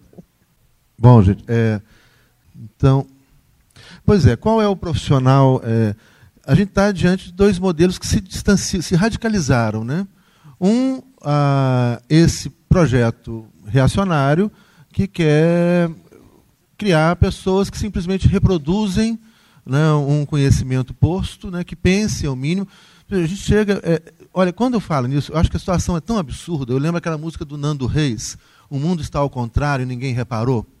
Né, você imaginar é, deixar, não ser importante, estudar história. A história não é mais obrigatória, a gente é o fim do mundo. Né? Porque você compreender onde você está. Então, qual é o profissional? O profissional que vai dar conta desse mundo em transformação, e o que está acontecendo aí é muito legal e muito radical. Por exemplo, no direito, né, pessoal, no direito começa a ser discutido, hoje você já tem decisões judiciais, inclusive, nesse sentido, que é um direito que não é mais antropocêntrico, é um direito biocêntrico. A Corte Constitucional do Equador é, decidiu que o rio tem o direito de fluir, de existir. E ele é que é o sujeito de direito. Porque a gente tem um direito ambiental hoje, o que é? A gente protege o rio em função do ser humano. Não, a gente vai proteger o rio porque ele é vivo. E ele tem o direito de continuar, independentemente de proteger o ser humano ou não.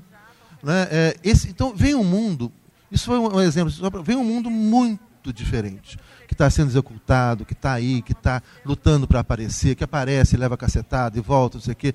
Né? E o profissional que vai dar conta desse mundo é o profissional que está primeiro, tem, tem, tem que saber história, tem que saber teoria, tem que saber teoria. Eu falo isso muito para o pessoal do, do, do, dos meus alunos de direito. Aluno de direito chega lá, ah, professor, já quero fazer petição, recurso, como é que eu faço uma petição né, para prender um habeas corpus, não sei o quê, para... E eles não querem, o dia, uma, o dia não, eles têm mais tempo. Né? Felizmente pararam de perguntar isso. Uma aluna perguntou, professor, para que, que a gente estuda filosofia no direito? Eu falei, filosofia, para que, que serve? Eu falei, não, não serve para nada, só para a vida.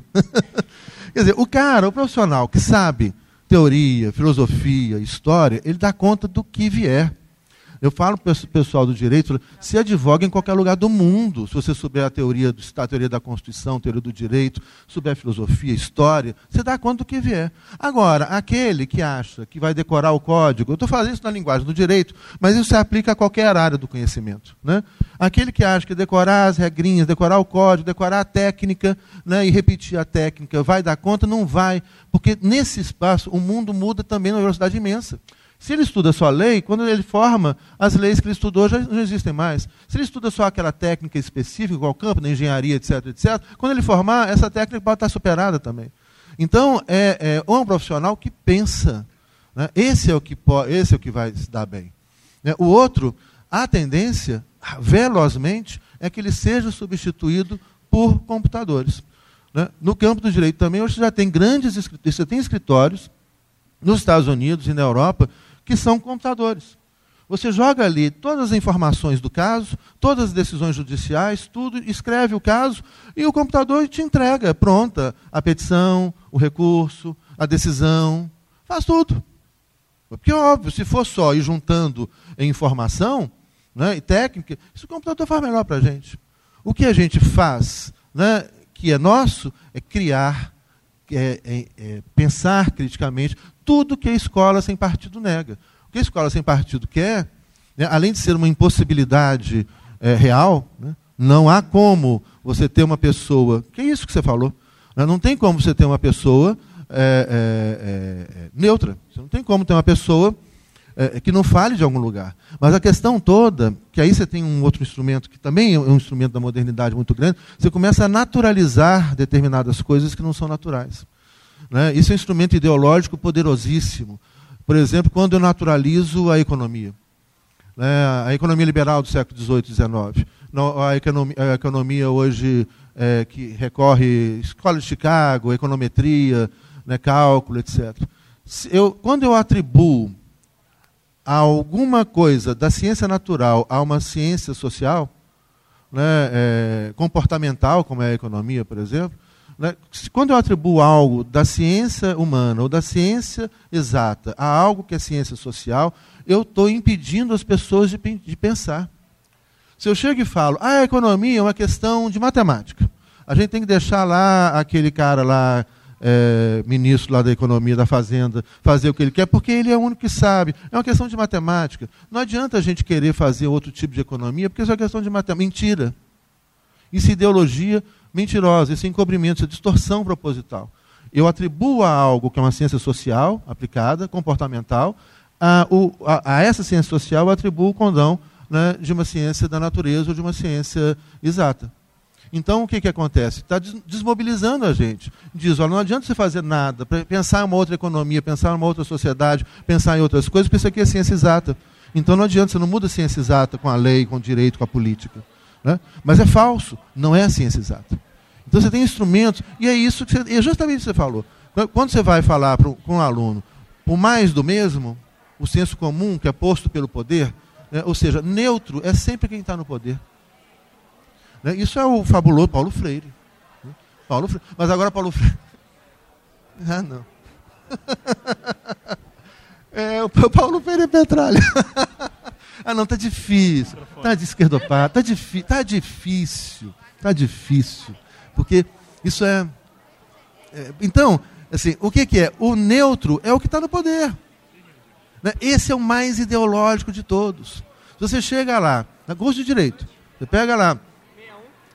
É, em 10 aulas, você tem nove professores que reproduzem o sistema.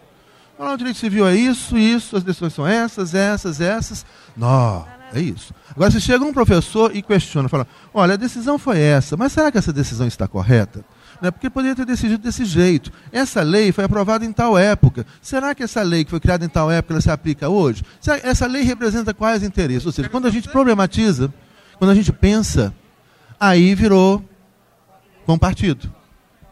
Aí virou esquerdopata, virou marxista, virou comunista, virou petralha. Virou... Quando pensa, ou então, na verdade, é um grande, um grande elogio, né? Petralha, marxista, é quem pensa. E os outros são os robozinhos que vão ser completamente dispensados porque não pensam.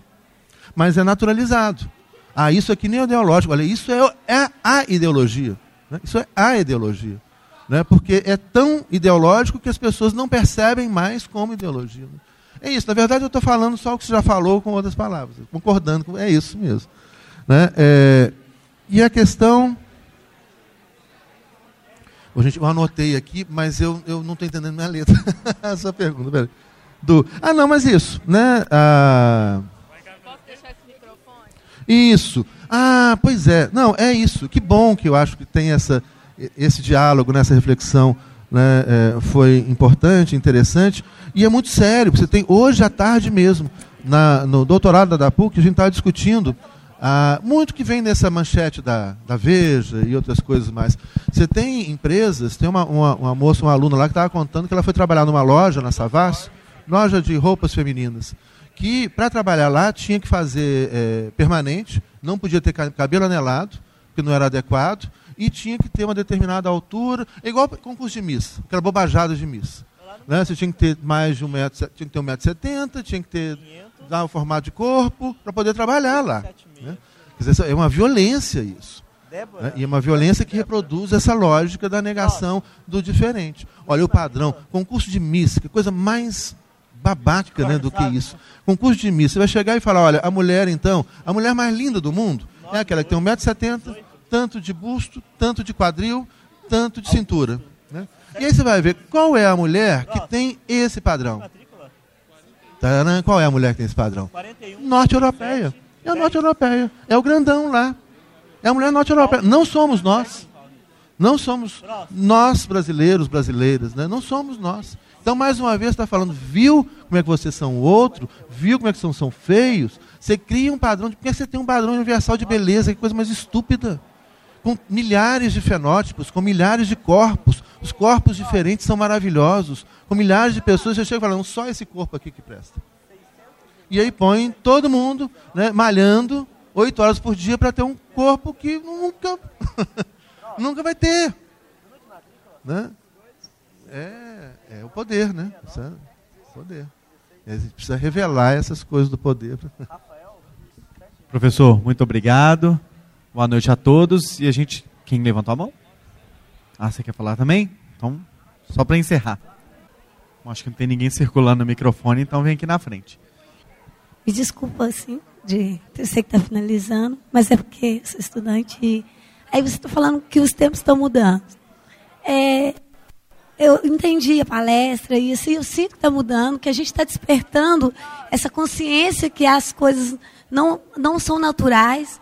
Só que o que eu sinto é impotência que a gente desperta essa consciência, mas em contrapartida, o que, que a gente está vendo é um poder que, de uma minoria que está dominando, que está tirando a, a, o trabalhador, direitos nossos legais, tirando, sabe, a sensação que você está me falando assim, eu, o tempo está mudando, mas o que está melhorando? Porque eu estou vendo só coisa ruim, sinceramente. Depois que eu entrei na faculdade, eu até falei com o professor, eu fico deprimida de acordar para ir trabalhar, porque eu me sinto escrava. E aí, assim, os tempos estão mudando para melhor, e quando vai melhorar, e se vai melhorar, se a gente tem essa expectativa, e se se despertar dessa consciência que as coisas não são naturais, que a gente tem que ter luta, que tem que, tem que politizar mesmo, quando que isso vai despertar, assim, numa sociedade maior, assim, entendeu? Essa é a minha dúvida. Obrigada, viu? Obrigado pela pergunta. Olha, eu tenho a mesma sensação que você, estou me sentindo do mesmo jeito. Mas dá uma sensação de impotência, porque eles caras vieram eles vieram, eles vieram com. Sabe o Krav Maga, que se ataca com tudo, perna, braço? Eles vieram com tudo. Assim, para destruir tudo e rapidamente, porque eles sabem que tem pouco tempo. Então eles estão destruindo o país com uma velocidade impressionante, esses bandidos. Mas, é, é e aí, um instrumento que eles usam muito, né, é, além da, da propaganda, da mentira, dessa mídia nossa que é comprometida, mentirosa, que distorce, que manipula a opinião pública, etc., eles incentivam o individualismo. Né? Uma coisa que. que mas a, a, a, gente também, se a gente começar a prestar atenção nessas coisas que estão pipocando. E nem fumar maconha. Hã? Me deu onda. que, que é isso, gente? Que bonita a voz. O que, que é? ah, ah, ah. Eu não entendi. O que foi isso? Bom, é, então, essa. O microfone falou sozinho? Os tempos estão mudando. Viu? Rapidamente. ah, que ótimo. Mas assim, viu? As pessoas, mas isso, as pessoas que não têm crítica vão ficar obsoletas, o microfone começa a falar sozinho. Vai ficar. Mas assim, a, a... então tem muita coisa acontecendo. Né? O primeiro, o que não dá, acho que o primeiro passo, ele está acontecendo. A ficha está caindo. Né? Uma pergunta, um cara que eu amo na psicanálise, que é o Slavoj Zizek, eu adoro psicanálise. Zizek, ele, ele tem uma, uma coisa que ele se pergunta, ele se questiona, por exemplo, na Segunda Guerra Mundial.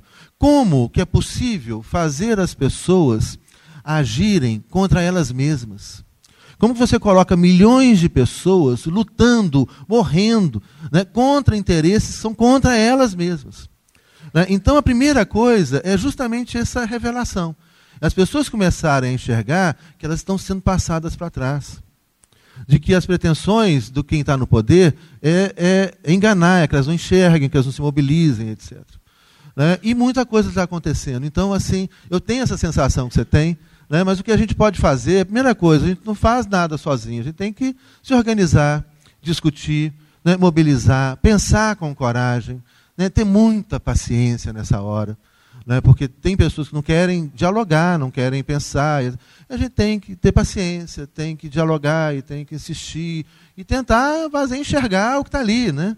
A gente podia voltar de novo né, na história católica e falar né, né, que Jesus fazia o cego que não enxergava, enxergou, né, e que não é biologicamente. É o sujeito que não quer enxergar o que está na cara dele. Né? O real está gritando na cara dele e ele não enxerga, ele prefere olhar para outro lado. Né? Então é isso vai, vai passar, vai passar, né? vai acabar. Né? E também, mas a gente, a gente tem que lutar, não pode desanimar não. Mas eu também fui tomado desse sentimento assim durante algum tempo. Nossa, foi muito duro. Pessoal, obrigado pela presença de vocês. Nós temos outra conferência em seguida e muito obrigado, professor. A gente recebe novamente aqui na PUC Minas também. Boa noite.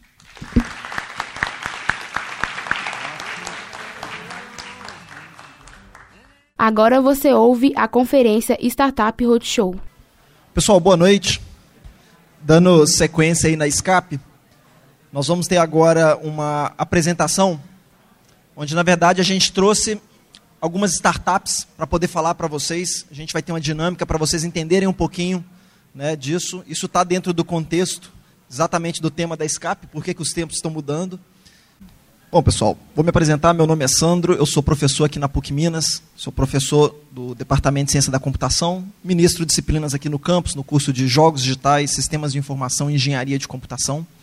E nós estamos trazendo aqui para vocês hoje um pouco sobre a cultura empreendedora por meio de experimentos reais, né, de casos reais. Então, nós temos aqui startups para poder falar isso para vocês. É, quem aqui já ouviu falar do São Pedro Valley? Belo Horizonte tem sido carinhosamente né, chamada de São Pedro Vale, muito uma menção em relação ao que está acontecendo no Vale do Silício, onde a gente tem empresas modificando a estrutura de como as coisas acontecem na economia do mundo. Então, por exemplo, Uber é um caso, Facebook, entre outros. E esse fenômeno ele está se espalhando pelo mundo e aqui em Belo Horizonte nós já temos um ecossistema quase sendo referência na América Latina em termos de inovação e empreendedorismo digital. E aí, nesse contexto, a gente prepara essa vinda desses empreendedores para gente poder, para eles poderem falar um pouquinho sobre o que eles estão fazendo, né? E, e, a gente trocar um pouco dessa experiência. Nós vamos ter aqui o César, que é ex-aluno aqui da PUC no São Gabriel. Ele, a startup dele é Monetos. Nós temos também o José, foi aluno da PUC, PUC Rio.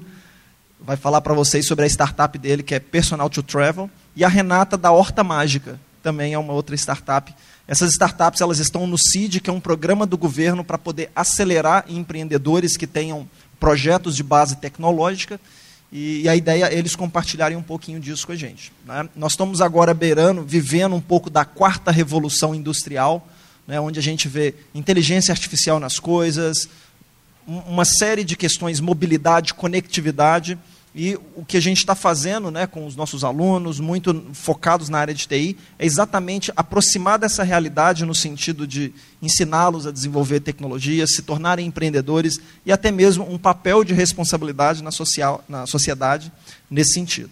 Tá? É, então nós vamos começar aqui. Cada uma das startups vai ter um tempinho para falar um pouco para vocês. Vou começar com César. César, por favor. Boa noite, pessoal. Tudo bem com vocês? Deixa eu aqui fazer o teste. Tá, beleza. Então, gente, é um prazer estar aqui nesse palco, sendo que alguns tempos atrás, provavelmente uns três anos atrás, eu estava desse lado. Então é engraçado estar desse lado agora. Espero que pelo menos alguma de algum de vocês estejam desse lado daqui a alguns anos. Deixa eu me apresentar. Meu nome é César Oliveira. Hoje eu sou CTO da Monetos, uma startup que está revolucionando o mercado de investimentos do Brasil. E eu recebi um convite de, do pessoal aqui da PUC, que a gente está lá no CID, e foi um prazer enorme chegar aqui. E aí eu vou falar um pouquinho mais da minha vida, da minha experiência, do que, que a gente está construindo e o que, que a gente vai construir para o futuro. E sempre que eu vim aqui, eu sempre achava, que eu falo, cara, pessoa que está ali naquele palco é foda. Está ali, deve estar tá cheio das coisas, está cheio de certificados. Cheio de certificados, o cara está lá com diploma, rodou o mundo. Eu não tenho certificado, não. Eu sei dançar creu de cabeça para baixo. Acho que eu sei fazer isso. Pelo menos isso aqui isso é uma coisa legal de falar. É... Você vê os empreendedores de palco aí, você vê, porra, o cara estampa capa da Veja, da Forbes, tá lá na Globo todo dia. Mentira, eu também não tô não. Tô que nem vocês aqui, ó. Eu tô quase lá. Tá vendo aqui, ó? Esse sou eu. Esse é o nosso presidente, tá? O nosso CEO. Salário, Porra, o cara ganha pra caralho. Mentira. Tem nada disso. Recebo nada disso. Mas diferente do salário, hoje eu tenho um sonho grande que chama Monetos. E ele vale mais do que qualquer coisa hoje na minha vida. É... Eu sempre tive um sonho muito grande. Sempre quis fazer diferença na vida das pessoas. Sempre quis chegar lá e falar, cara, olha o César lá na rua. Cara me cumprimenta ali e fala, poxa, você mudou minha vida de algum jeito. Ou talvez tenha uma capa no Wikipedia com meu nome, minha fotinha aqui, que está no Facebook hoje. Mas é legal, e aí, tipo assim, poxa, como que eu vou chegar lá?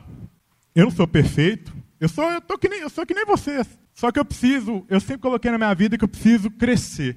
Como que eu vou fazer isso? Eu não vou chegar de um dia para a noite e falar, hoje eu sou um gênio da programação. Então eu, eu, sempre coloquei na minha vida uma coisa que eu aprendi, que é 1%. O que é esse 1%? Se você crescer 1% todo dia, nem que seja um pouquinho, muda uma, uma coisa que você acha que está errado estuda uma coisinha, lê um artigo. Cara, eu tenho certeza que daqui a um ano, daqui a dois anos, você vai ter, você vai estar num nível bizarro. Sério, você vai chegar em um nível que você nunca vai visto igual. Experiências também, cara. Não adianta nada você ficar lendo ali, vou, vou, vou mudar isso e não praticar.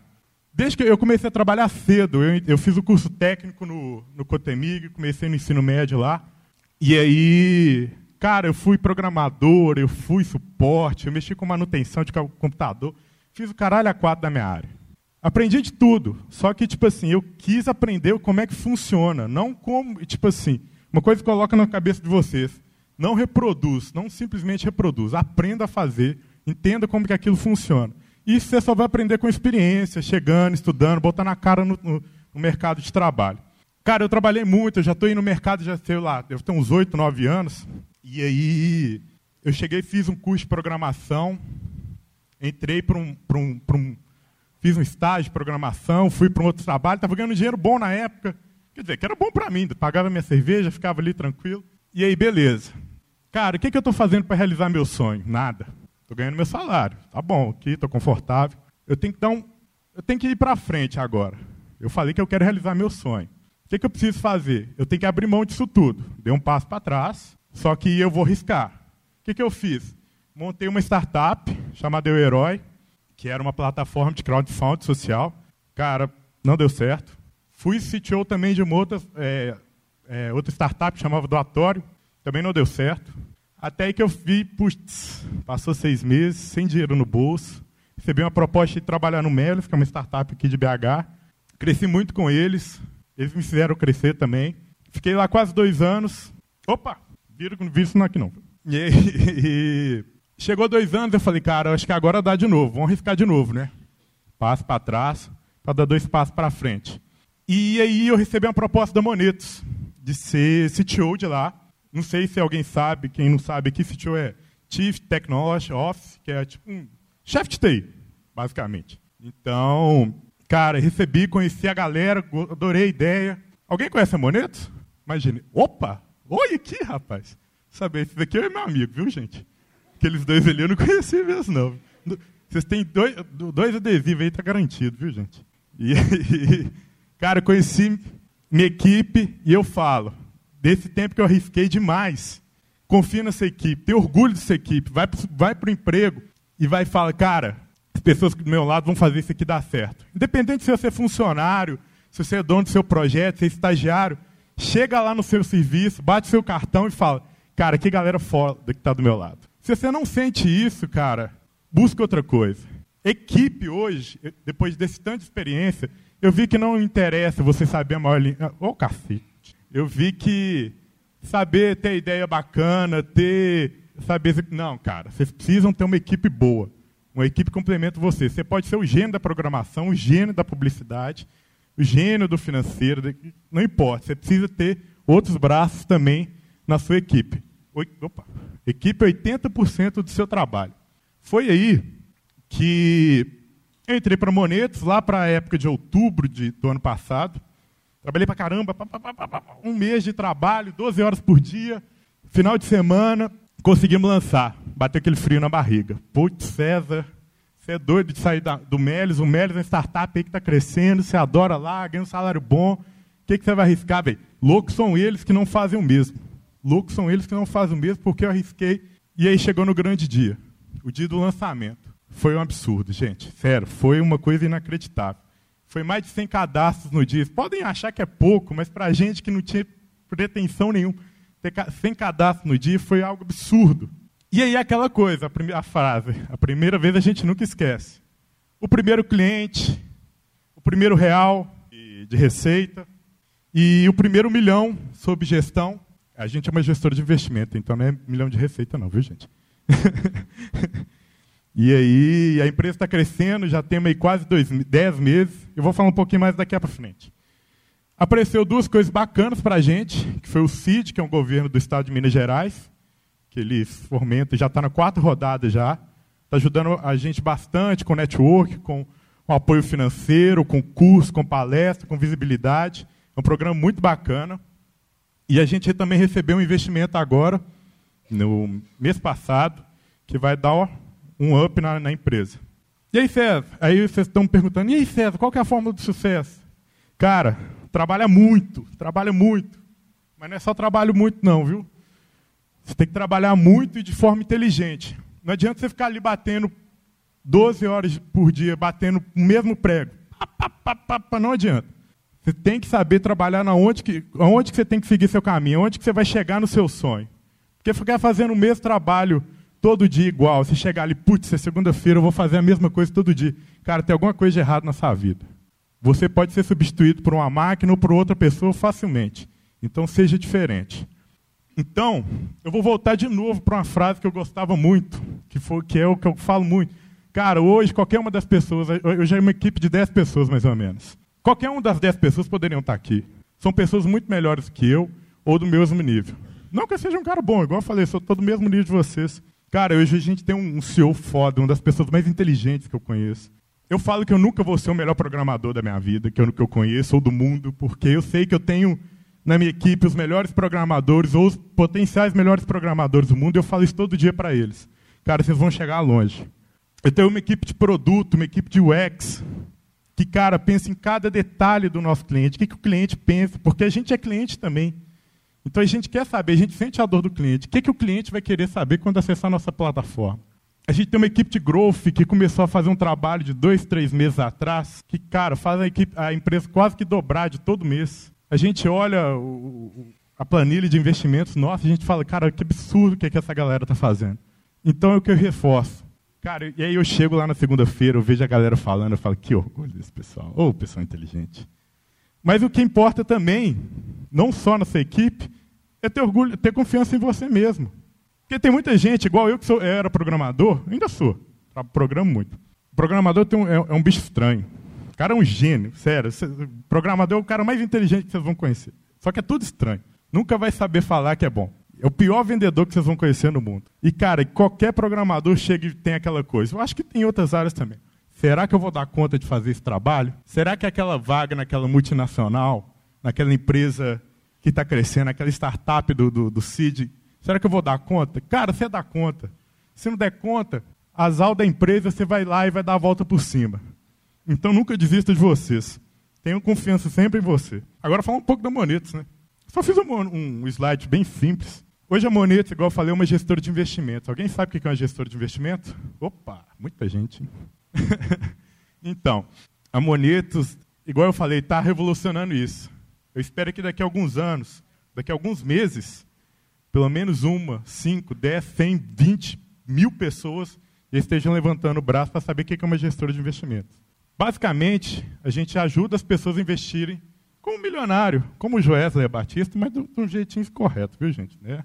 Não é nada na pilantragem, não. Então, é, Hoje a gente já, já, tem uma, uma, já tem um valor de investimento de mais de 30 milhões de reais. Já temos quase 10 mil clientes cadastrados na plataforma.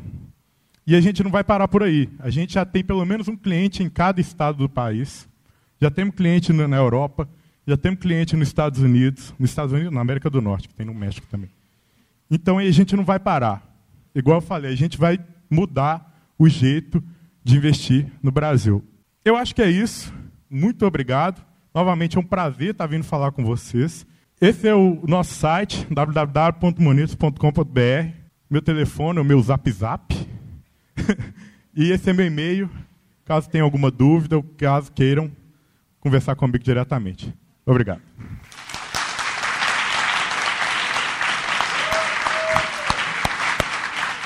Obrigado, César. César, ex-aluno do curso de Sistemas de Informação aqui. É, dando continuidade, pessoal, bem legal. Obrigado, viu, César? É, nós vamos chamar aqui a Renata para falar da Horta Mágica, que também é uma startup aí sendo acelerada pelo CID. O CID é um programa que ele oferece acho que até 80 mil reais para cada startup do governo, né? Então tem um processo seletivo, você entra com sua equipe e você recebe isso para você desenvolver o seu projeto durante um período ali de até seis meses. Renata, com você. Obrigada. Boa noite. Gente, meu nome é Renata, muito prazer. Falar depois do César vai ser difícil, né? Todo mundo bateu palma, fez o ru para ele, só porque é, aluno da, é, é ex-aluno da PUC, eu não sou, não. Mas vocês façam para mim, por favor, também, hein? combinado? Eu vou falar um pouquinho da horta mágica. Alguém já ouviu falar da horta mágica? Deixa eu ver. Ixi, ninguém. Ah, tem um ali, ó. César não vai. Ó, tem mais uma ali atrás, ó. Verdade. Aí eu vou perguntar: quem que gosta de comer bem? Deixa eu ver. O resto não gosta? De comer bem. Gente, no bom sentido. Por favor. É véspera de feriado. Todo mundo gosta de comer bem, né? Tá bom. Quem gosta de cozinhar? De plantar? Ixi, está diminuindo, está diminuindo. Vamos lá, eu vou começar contando uma história para vocês. Há mais ou menos dois anos atrás, eu e meu marido descobrimos que não poderíamos ter filhos. E então andava muito triste, triste, triste, triste, decepcionada. Me planejei muito para esse momento do ser mãe, a maternidade, estudei muito. E a mulher tem esse desejo, né? Planeja, é, faz tudo certinho, planejado, e esquece que a idade também chega, né? E aí descobrimos, e aí, ok, sem problemas, mas foi difícil lidar com isso. E eu andava meio triste. E o Roberto, ele resolveu observar quando eu sorria. Marido apaixonado, né? E ele descobriu, observando, que eu sorria quando eu cozinhava. Eu gosto de cozinhar. E quando eu cozinhava, eu pegava os temperos e colocava na panela e aquele, quem cozinha aqui sabe, aquele aroma gostoso que não dava a cozinha inteira. E ele falou: Já sei, a minha esposa fica, está ficando feliz, ou tem ficado feliz, quando cozinha e quando sente esse cheiro bom. Vou fazer uma horta para ela. E aí ele decidiu, então, pesquisar. E descobriu que existe uma técnica, uma técnica é, chamada aeroponia, do cultivo da primeira flor no espaço. E ele falou: Eu vou presentear minha esposa. E ele construiu essa horta. Uma horta que eu uso muito ainda. era um presente para mim e se transformou num presente para o mundo. Por quê? Porque acabou virando uma startup, como os meninos disseram, nós estamos no CID. Eu acho que eu baguncei a história, porque na verdade eu queria contar e depois falar que eu era Renata, esposa do Roberto, mas tudo bem, né? Eu sou Renata, Renata Mendes, sou esposa do Roberto Mendes, sou sócia da Horta Mágica. Estamos aí é, na nossa jornada há dois anos. Eu trabalho hoje na Natura Cosméticos, estou na Natura já há 10 anos, sou gerente de desenvolvimento de negócios. E aí vocês podem perguntar, mas você está na Natura e não está feliz? Estou, estou feliz, sou feliz na Natura.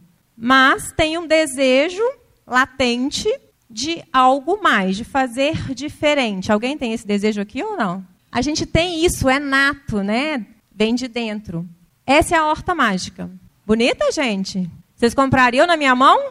Ó, oh, tem gente que compra. Então, na verdade, é uma horta que pode ser usada tanto dentro de casa, como em ambientes externos também. Você pode plantar o que você quiser. Ali no desenho a gente tem hortaliças, né? Mas podem ser flores também. Você escolhe uma cápsula preferida, insere na horta, na horta mágica e pronto. Ela pode ser também estar em ambientes externos. Falei um pouquinho da, do negócio, né? Esse é o nosso negócio. E a gente não chegou aonde a gente chegou sozinho, né? Não tem jeito. Hoje nós somos três pessoas: eu, o Roberto e o Alessandro. O Alessandro trabalha na Fiat e, assim como eu também, quer tem um bichinho lá dentro cutucando, querendo mudar. O Roberto hoje está em Patinga, também fazendo uma palestra. E para chegar até aqui, a gente teve vários parceiros por essa nossa jornada. É, 100 Up Startups, a gente ocupa hoje o 17º lugar no ranking das 100 melhores startups. O CID, que eles já contaram, é um projeto do governo, é um parceiro nota 10, que vem para a gente com muita informação, agrega muito para a gente, muito conhecimento, e vem com uma grana legal também, que é dar uma impulsionada no negócio. A gente tem também o Embrapi, que é um parceiraço, e a gente tá, conseguiu já, é, junto com o Sebrae Tech, com o Senai, uma parceria super interessante para fomentar o nosso negócio. Social Good Brasil, alguém já ouviu falar? é um outro projeto de aceleração, outro programa de aceleração. Ele acontece em Santa Catarina e ele incentiva negócios de impacto social, startups de impacto social. Super bacana, vale a pena depois dar uma olhada. São parceiraços que nos fizeram chegar até aqui. A gente tem um projeto é, de que a cada 100 hortas mágicas vendidas, a gente vai doar duas unidades para uma escola. Então, a cada 100 unidades, a gente doa para uma escola porque a gente acredita que juntos a gente pode fazer mais. E eu deixei uma, escrevi uma frase aqui que diz assim: Tudo que você semeia, cedo ou tarde irá colher. A vida é um plantio. Escolha sementes com sabedoria. E eu trouxe aqui, talvez muitos já tenham até visto, mas eu quero compartilhar com vocês a gente fala muito de startup, de ter um novo negócio, de ser empreendedor, né? De ser empreendedora. Tem muitas mulheres empreendedoras, né? E aí eu queria perguntar para vocês. É...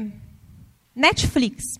Quando o Netflix surgiu, a gente acreditava que Netflix ia dar certo? Como assim, gente? Quem é que é do tempo da locadora? Deixa eu ver. Só eu? Não, tem uma. Ah, tem gente junto comigo, que bom. Então, é, o Netflix não matou o Blockbuster. As cobranças de multas por atraso é que fizeram isso. Vocês concordam? Ou não? Meu marido ele gosta muito de filme. E aí eu lembro que ele locava o final de semana, ele locava 10, 12 filmes. E ser humano dá conta de ver tanto filme, né? Aí na segunda ou terça ele ia lá pagar e multa lá nas alturas. Uber. Alguém que usa Uber ou não? Só eu que uso? O Uber não matou os táxis, ou matou? Será por quê? Gente, eu estou precisando de um óculos. O acesso ilimitado e o mau serviço foi que contribuiu para isso. Né? É, a Apple, ela não matou a indústria da música. Ou será que foi? E a Amazon? Quando a Amazon surgiu, ela não matou também outros varejistas. Mas o mau atendimento fez isso. Né? E Airbnb? Está matando a hotelaria, será? Ou será que o mau atendimento tem feito isso? Né? Então, só para a gente refletir um pouquinho que para ser empreendedor é preciso sonhar. É preciso ser sonhador, acreditar. Senão não é possível, né? Eu lembro que quando o Roberto mostrou a horta, eu falei: "Mas será que alguém vai comprar? Mas será que alguém vai usar isso?" As pessoas demandam por isso. A gente tem hoje no mercado, é, não no mercado brasileiro, mas no mercado internacional, dois concorrentes. Eles faturam hoje na casa de milhões, porque as pessoas desejam alimento saudável, as pessoas desejam a experiência de poder é, plantar e colher o seu alimento com seu filho. Isso tem preço. Você ensinar para o seu filho isso. Só que quando o Roberto fez isso e criou a horta, é, eu falo muito para ele: as pessoas hoje talvez não tenham ideia de que vai faltar água porque a gente não sentiu isso ainda. A gente sentiu isso ano passado, bem pouquinho, né? E de repente hoje a gente vê as pessoas lavando a calçada de novo. E a gente fala, cara, você esqueceu que faltou água. Mas a gente aqui ainda não vive essa realidade. Mas lá fora a gente tem é, dois competidores que vendem na casa de, que faturam na casa de milhões hoje, porque lá fora as pessoas já têm ideia do que é faltar água. Aqui a gente ainda não sentiu isso. Então, é, eu falo sempre que o empreendedor precisa sonhar, ele precisa olhar lá na frente, ele precisa. É, eu falo muito que a horta mágica hoje ainda é algo que eu não sei que preciso, ou eu imagino que não preciso. Então pensem sempre nisso. É, o olhar do empreendedor é, é, meio, é meio louco, é meio, cara, mas você tem certeza? Você está vendo lá na frente, está vendo coisas que as pessoas ainda não enxergaram. É isso que eu tinha para falar para vocês. Está é, tá aqui meu telefone, meu e-mail. E eu coloquei as flores ali para encerrar, porque além de ervas e de temperos, eu também sempre gostei muito de flores, de casa florida. Sempre gostei de arrumar a casa e colocar umas flores. E as flores sempre morriam, porque eu esqueço de molhar. Trabalho muito, mulher agitada, vida agitada, louca, correria. Aí eu chego no final da semana, tá as bichinhas tudo mortas lá. Eu falo, gente, a florzinha que eu comprei na segunda já morreu, né? E aí isso é um, é um diferencial da horta mágica. Você pode ficar até 30 dias sem molhar esta, as suas plantas e pode controlar do seu smartphone, estando onde você estiver. Obrigada pela oportunidade, pelo convite, Sandro. Obrigada a vocês. Obrigada por terem palma para mim. Valeu. Obrigada, gente. Muito obrigado, Renata. Legal a apresentação, né? Bom, pessoal, para a gente finalizar aqui a parte da apresentação das startups, chamar aqui o José Lúcio, né? Também foi aluno da PUC, né? Vamos lá, pessoal. Boa noite, minha gente. Vocês já viram o que, que sobrou para mim, né? Depois dessas duas belas palestras, como é que eu vou fazer para pelo menos não dar vexame, né? E vocês observaram o que mais foi falado aqui: inovação, mundo novo, novas tecnologias, startup.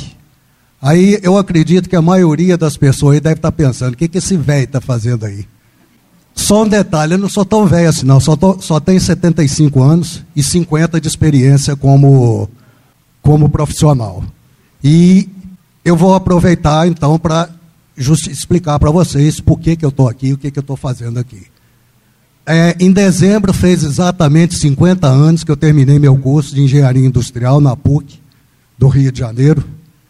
E a partir daí, durante 22, 23 anos, eu trabalhei em grandes empresas, nove empresas, da, o que daria em torno de um ano e meio, dois anos por empresa em média. Aí vocês vão achar, bom, esse cara devia ser bom porque nenhuma dessas empresas conseguiu aguentá-lo mais de um ano e meio. Foi o contrário, gente. Em todas elas, em todas nove, eu é quem pedi demissão, apesar de bons salários, mas eu nunca estava muito satisfeito. O que eu sentia é que eu tinha que atender as necessidades ou as vontades ou o ideal ou as ideias do, do meu chefe, do meu diretor. E nunca podia atender plenamente as minhas necessidades.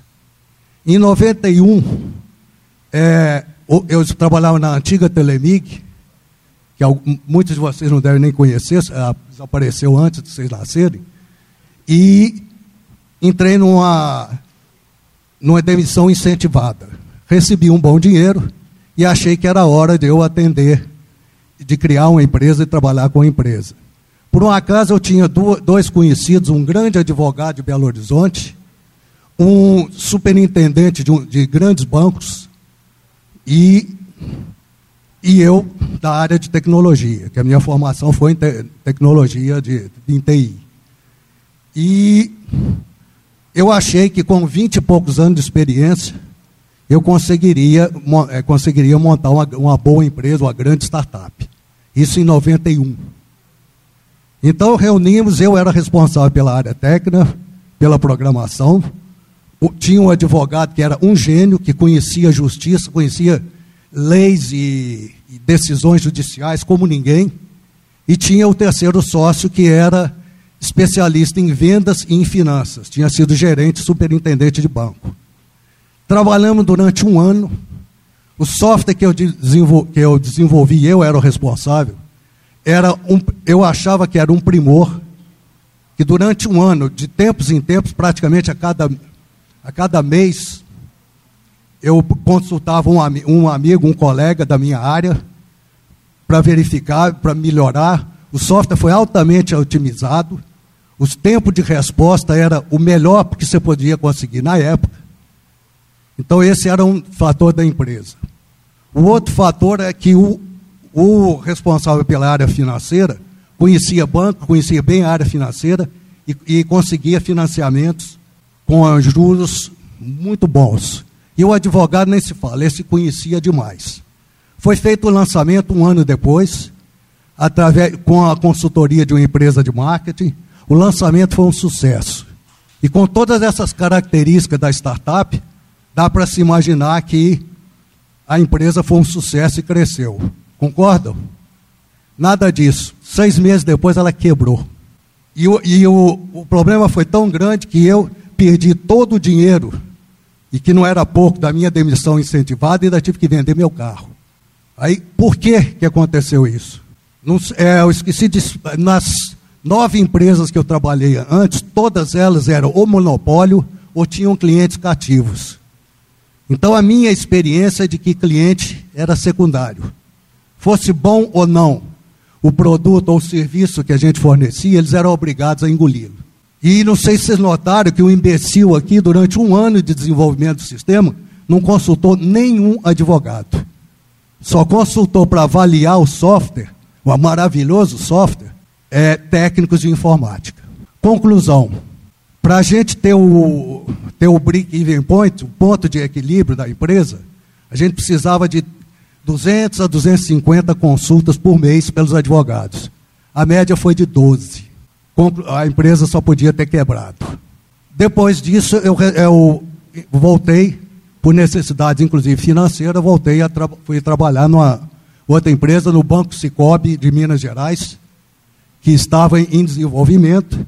E nessa empresa eu fiquei durante 14 anos, coisa que nunca tinha acontecido. E na época eu descobri o porquê. Por que tinha acontecido isso? É que a gente tinha que implantar automatização bancária em 400 agências no estado. Então eu viajava praticamente três, quatro vezes por semana. E depois é que eu descobri que isso é que me segurou na empresa. É, em 2007, em março de 2007, eu acho importante é, contar isso para vocês. O presidente da empresa me chamou. Eu era o, o, o CIO, responsável pela informática do, do banco, da, né? me chamou e me disse mais ou menos isso. Nós gostamos muito do seu trabalho. É, me dói muito ter que, que informar isso para vocês, mas no mês que vem você faz 65 anos e a nova política da empresa é de que ninguém com mais de 65 anos pode ficar na empresa, porque pode morrer muito cedo. Isso há 10 anos atrás. Aqui, é, e outra coisa, mas a gente gosta tanto do trabalho de vocês que eu te peço para indicar qual é o substituto dentro da sua equipe, quem é que pode substituí-lo para manter a mesma orientação que, tá, que, que você apresentou. Ou seja, me condenar à morte, eu ainda tive que escolher o, quem ia me botar na forca, né? Bom, a partir daí, em 2007, de 2007 até dois anos atrás, eu praticamente fiquei cuidando de administrar o capital que eu tinha juntado depois da, daquela quebra 14 anos antes, para complementar a minha bela aposentadoria do INSS e,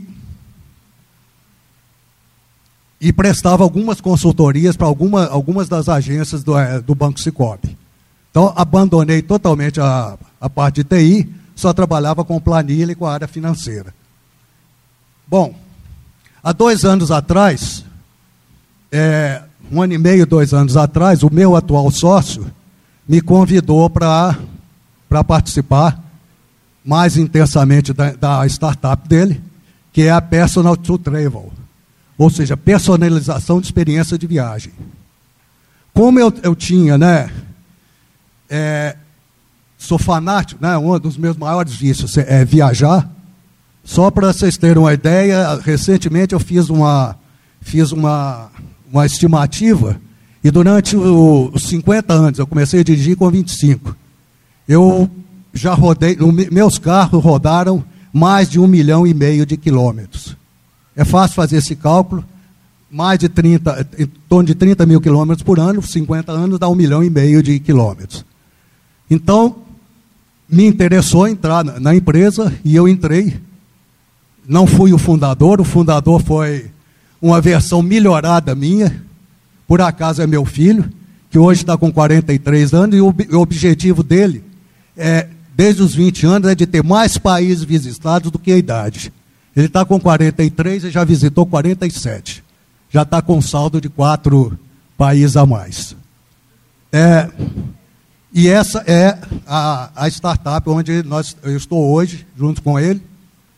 Mas e eu queria, para terminar, repassar para você de todas essas experiências, as boas e principalmente as ruins, o que, que, eu, que eu acho importante, cinco pontos que eu acho importantes para qualquer startup. Primeiro ponto, ideia. Uma startup só vai funcionar bem se vocês tiverem uma boa ideia na cabeça. Mas não é suficiente só uma ideia na, na cabeça. Essa ideia tem que estar também na veia, no sangue. Um detalhe, gente, no, no sangue só a veia, só a ideia, outras coisas geralmente atrapalham. É, o que, que, é uma boa ideia? Um negócio meio difícil de, de definir o que, que é uma boa ideia. Mas só para dar um pequeno exemplo, hoje eu vi no estado, no estado de São Paulo, na Folha de São Paulo, perdão, uma, uma informação de que uma startup americana fechou um contrato com um milionário da Índia para instalar um trem de com velocidade de é, 1.200 km por hora. Esse realmente é uma, é uma boa ideia. Eu não acho que ninguém aqui vai poder, vai querer fazer isso. Mas, de qualquer forma, uma boa ideia é aquela que tenha alguma coisa de nova. Agora, o que seria uma boa ideia? É boa ideia para quem? Aí o segundo ponto, além da ideia, o cliente. Uma boa ideia levanta uma empresa, uma ideia bem cuidada. Um cliente mal cuidado derruba qualquer empresa. Eu tive essa experiência. Então, o, o cliente é vital para qualquer, qualquer startup. Sempre que vocês estiverem desenvolvendo produto, seja software, seja produto físico, procurem sempre conversar com clientes, principalmente clientes que não sejam muito chegados, amigos, pais, mães, porque normalmente esses clientes não vão te dar as melhores informações. Terceiro lugar, equipe. A equipe é vital, é importante para qualquer startup. Eu não, não, acho que muita gente pode você pode começar sozinho, começar sozinho numa empresa, numa startup, não, não é um problema maior. O pior é você continuar sozinho. Quanto mais rápido você conseguir montar uma equipe, maior a maiores as suas chances de sucesso. Quarto, quarto e penúltimo ponto: capital.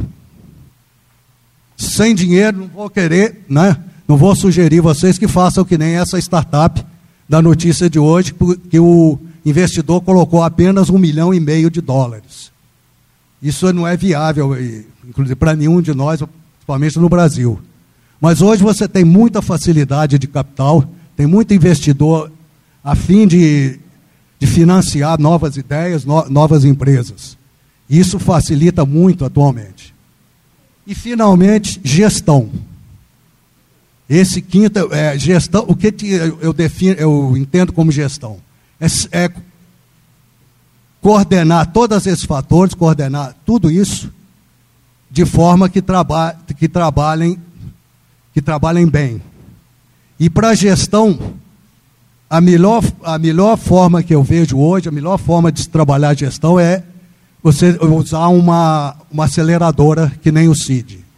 Eu fiquei surpreendido com o CID, com a qualidade do, do da assessoria que eles prestam para a gente em todas as áreas e principalmente em gestão.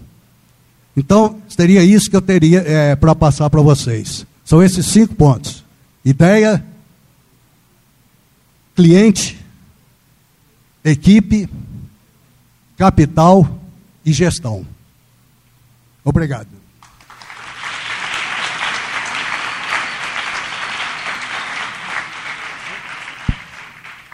Pessoal, nós vamos chamar agora os empreendedores para sentarem aqui à mesa e aí a gente vai abrir agora para discussões, né, é, essas perguntas que vocês tenham para fazer do mais tipo variado possível, tá? Pedir para vocês ajudarem com o microfone aqui.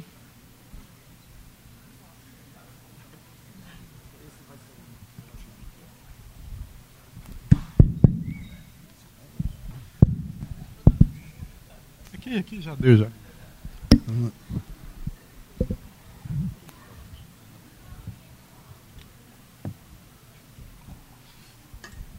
Oi, boa noite. Eu sou o Samuel de PP. É, publicidade aqui, ó. É, e aí, a minha dúvida, assim, pensando em startup, é, startups começando nesses primeiros estágios aí, assim, é, e que comunicação também é uma coisa que não é só fazer logo, não é só fazer uma página no Facebook, assim. Quais são os desafios comunicacionais? O que, que a galera que está começando com startup tem dificuldade de comunicação e onde que eles costumam normalmente correr atrás? Então, qual é o seu nome? Samuel. É, tem um livro muito bacana que chama Lean Startup que ele explica muito um ciclo de validação, que é validar, testar e executar. Basicamente, esse ciclo assim, você vai seguir nele. Você precisa primeiro chegar nele. Te faço uma pergunta: você seria seu próprio cliente? Eu, atualmente, eu seria. então tá bacana. Então você já tem um cliente. Seria. Olha pro seu amigo do lado. Você seria meu cliente, Arthur? Claro que eu seria o cliente. Também teria outro cliente. Agora olha para a pessoa de trás. Fala que sim. Não.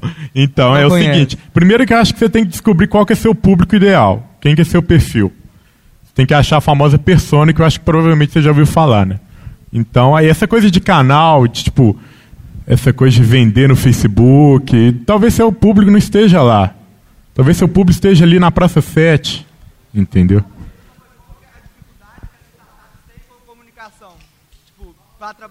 A, a pergunta é. foi assim, como que o que as startups hoje, o que vocês aí têm dificuldade com comunicação, quais os desafios comunicacionais que a gente de comunicação poderia trabalhar para solucionar? Entendi. Você quer falar? É, é engraçado que nem sempre a gente tem essas respostas. A gente está vivendo pelo menos na Monetos, a gente está vivendo nesse momento. A gente conseguiu o capital E aí você pensa, poxa, agora eu tenho muito dinheiro para Facebook Ads, para Google AdWords, essas coisas. Cara, não. Foi aí que a gente parou, pensou quais canais que estão nossos clientes. A gente está testando o Facebook, a gente está testando o Google, a gente está testando o YouTube, a gente está testando o Pinterest, a gente está testando offline. Então você precisa ver qual que é seu CPC, seu custo, por, por, custo de aquisição por cliente. Entendeu? Você precisa ficar treinando, testando isso. Você precisa ter uma equipe boa de growth. Porque não basta ter só uma equipe boa de publicidade. Se você não tiver saber ter uma métrica, saber qual que é o objetivo que você quer chegar, você não vai ir longe. Porque tem muita gente que fala daquela métrica de vaidade que é o like no Facebook. Ah, minha página hoje tem 100 mil likes no Facebook. Mas beleza, e quanto dinheiro que essa empresa está rendendo? Nada. Então aí muita gente vende aquela coisa do like e aí sem preocupar com o cliente. Então, principalmente, cara, eu não sei qual que é o seu foco na publicidade, sempre tenta chegar a pensar bem nas métricas. A métrica é tudo, entendeu?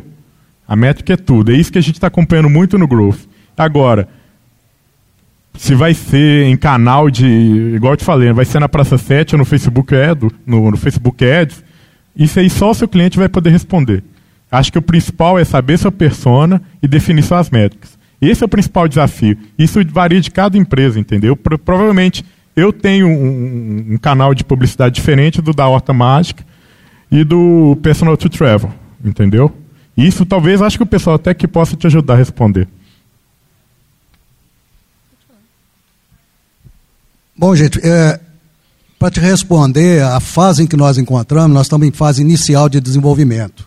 Nosso sistema é bastante complexo, que usa machine learning, ou aprendizado de máquina, ou inteligência artificial. E isso leva um tempo para ser desenvolvido. Então, eu acredito que o marketing ele só vai ser eficiente na hora que você estiver no lançamento do produto ou logo após o lançamento. Mas, de qualquer jeito, uma, uma, uma coisa eu posso garantir para vocês: nenhum marketing, por melhor que seja, vai vender bem um mau produto. É, para mim, a comunicação ela é alma do seu negócio. Né? Falar, saber falar com o seu cliente, como falar com o seu cliente. E aí, é, não é fácil, não é, não é uma resposta fácil, porque responder aquilo que o cliente está desejando ouvir é acertar, né? E então, para mim, a comunicação é a base, é a base do sucesso de uma empresa. E aí é conhecer bem o seu cliente, o que, que o seu cliente deseja para falar o que o seu cliente deseja ouvir, para se comunicar bem com ele, para estar alinhado com ele. Para isso, acho que o caminho é conhecer a sua persona, né? conhecer o seu potencial cliente, quem, quem é o seu público e aí desenhar com base nisso uma comunicação é, específica para esse público. Mais perguntas? Pergunta em cima.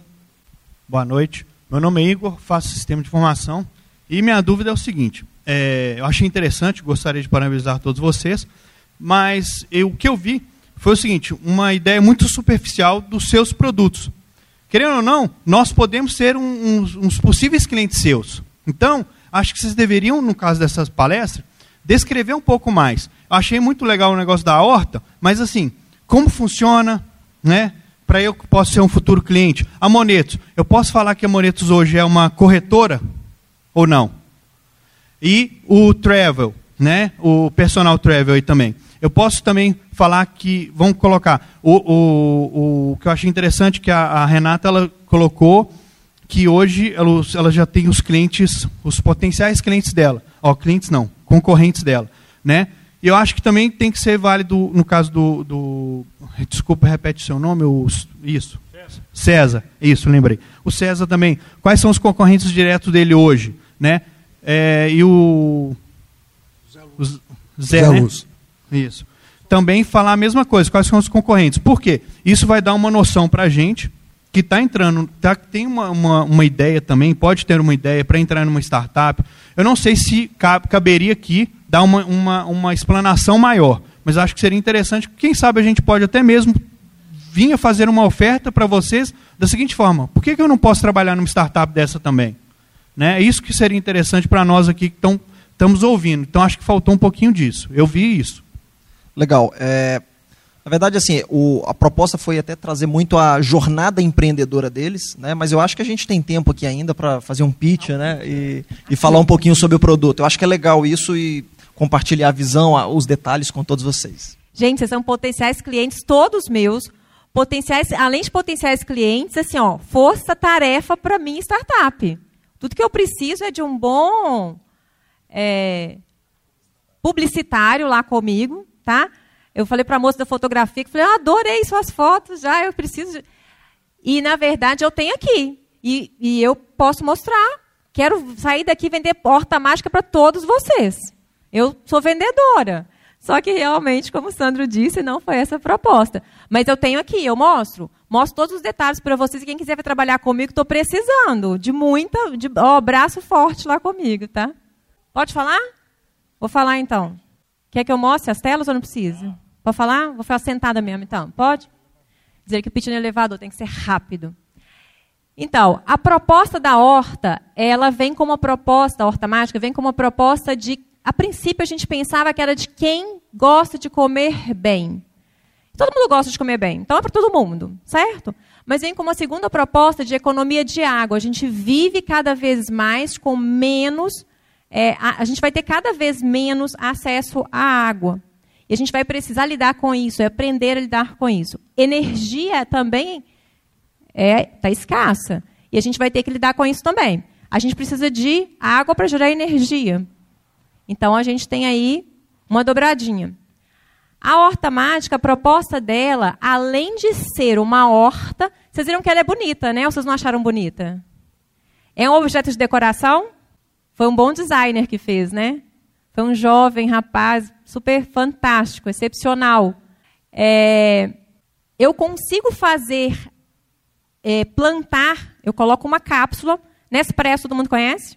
Cápsula de Nespresso, imagine a cápsula da Nespresso, só que imagine essa cápsula com uma espuma, a gente chama de espuma fenólica. E essa espuminha está dentro da cápsula, e aí já vem com a semente que você vai escolher se é de um, uma hortaliça, se é de uma flor, você vai colocar essa cápsula dentro da horta. Vocês viram?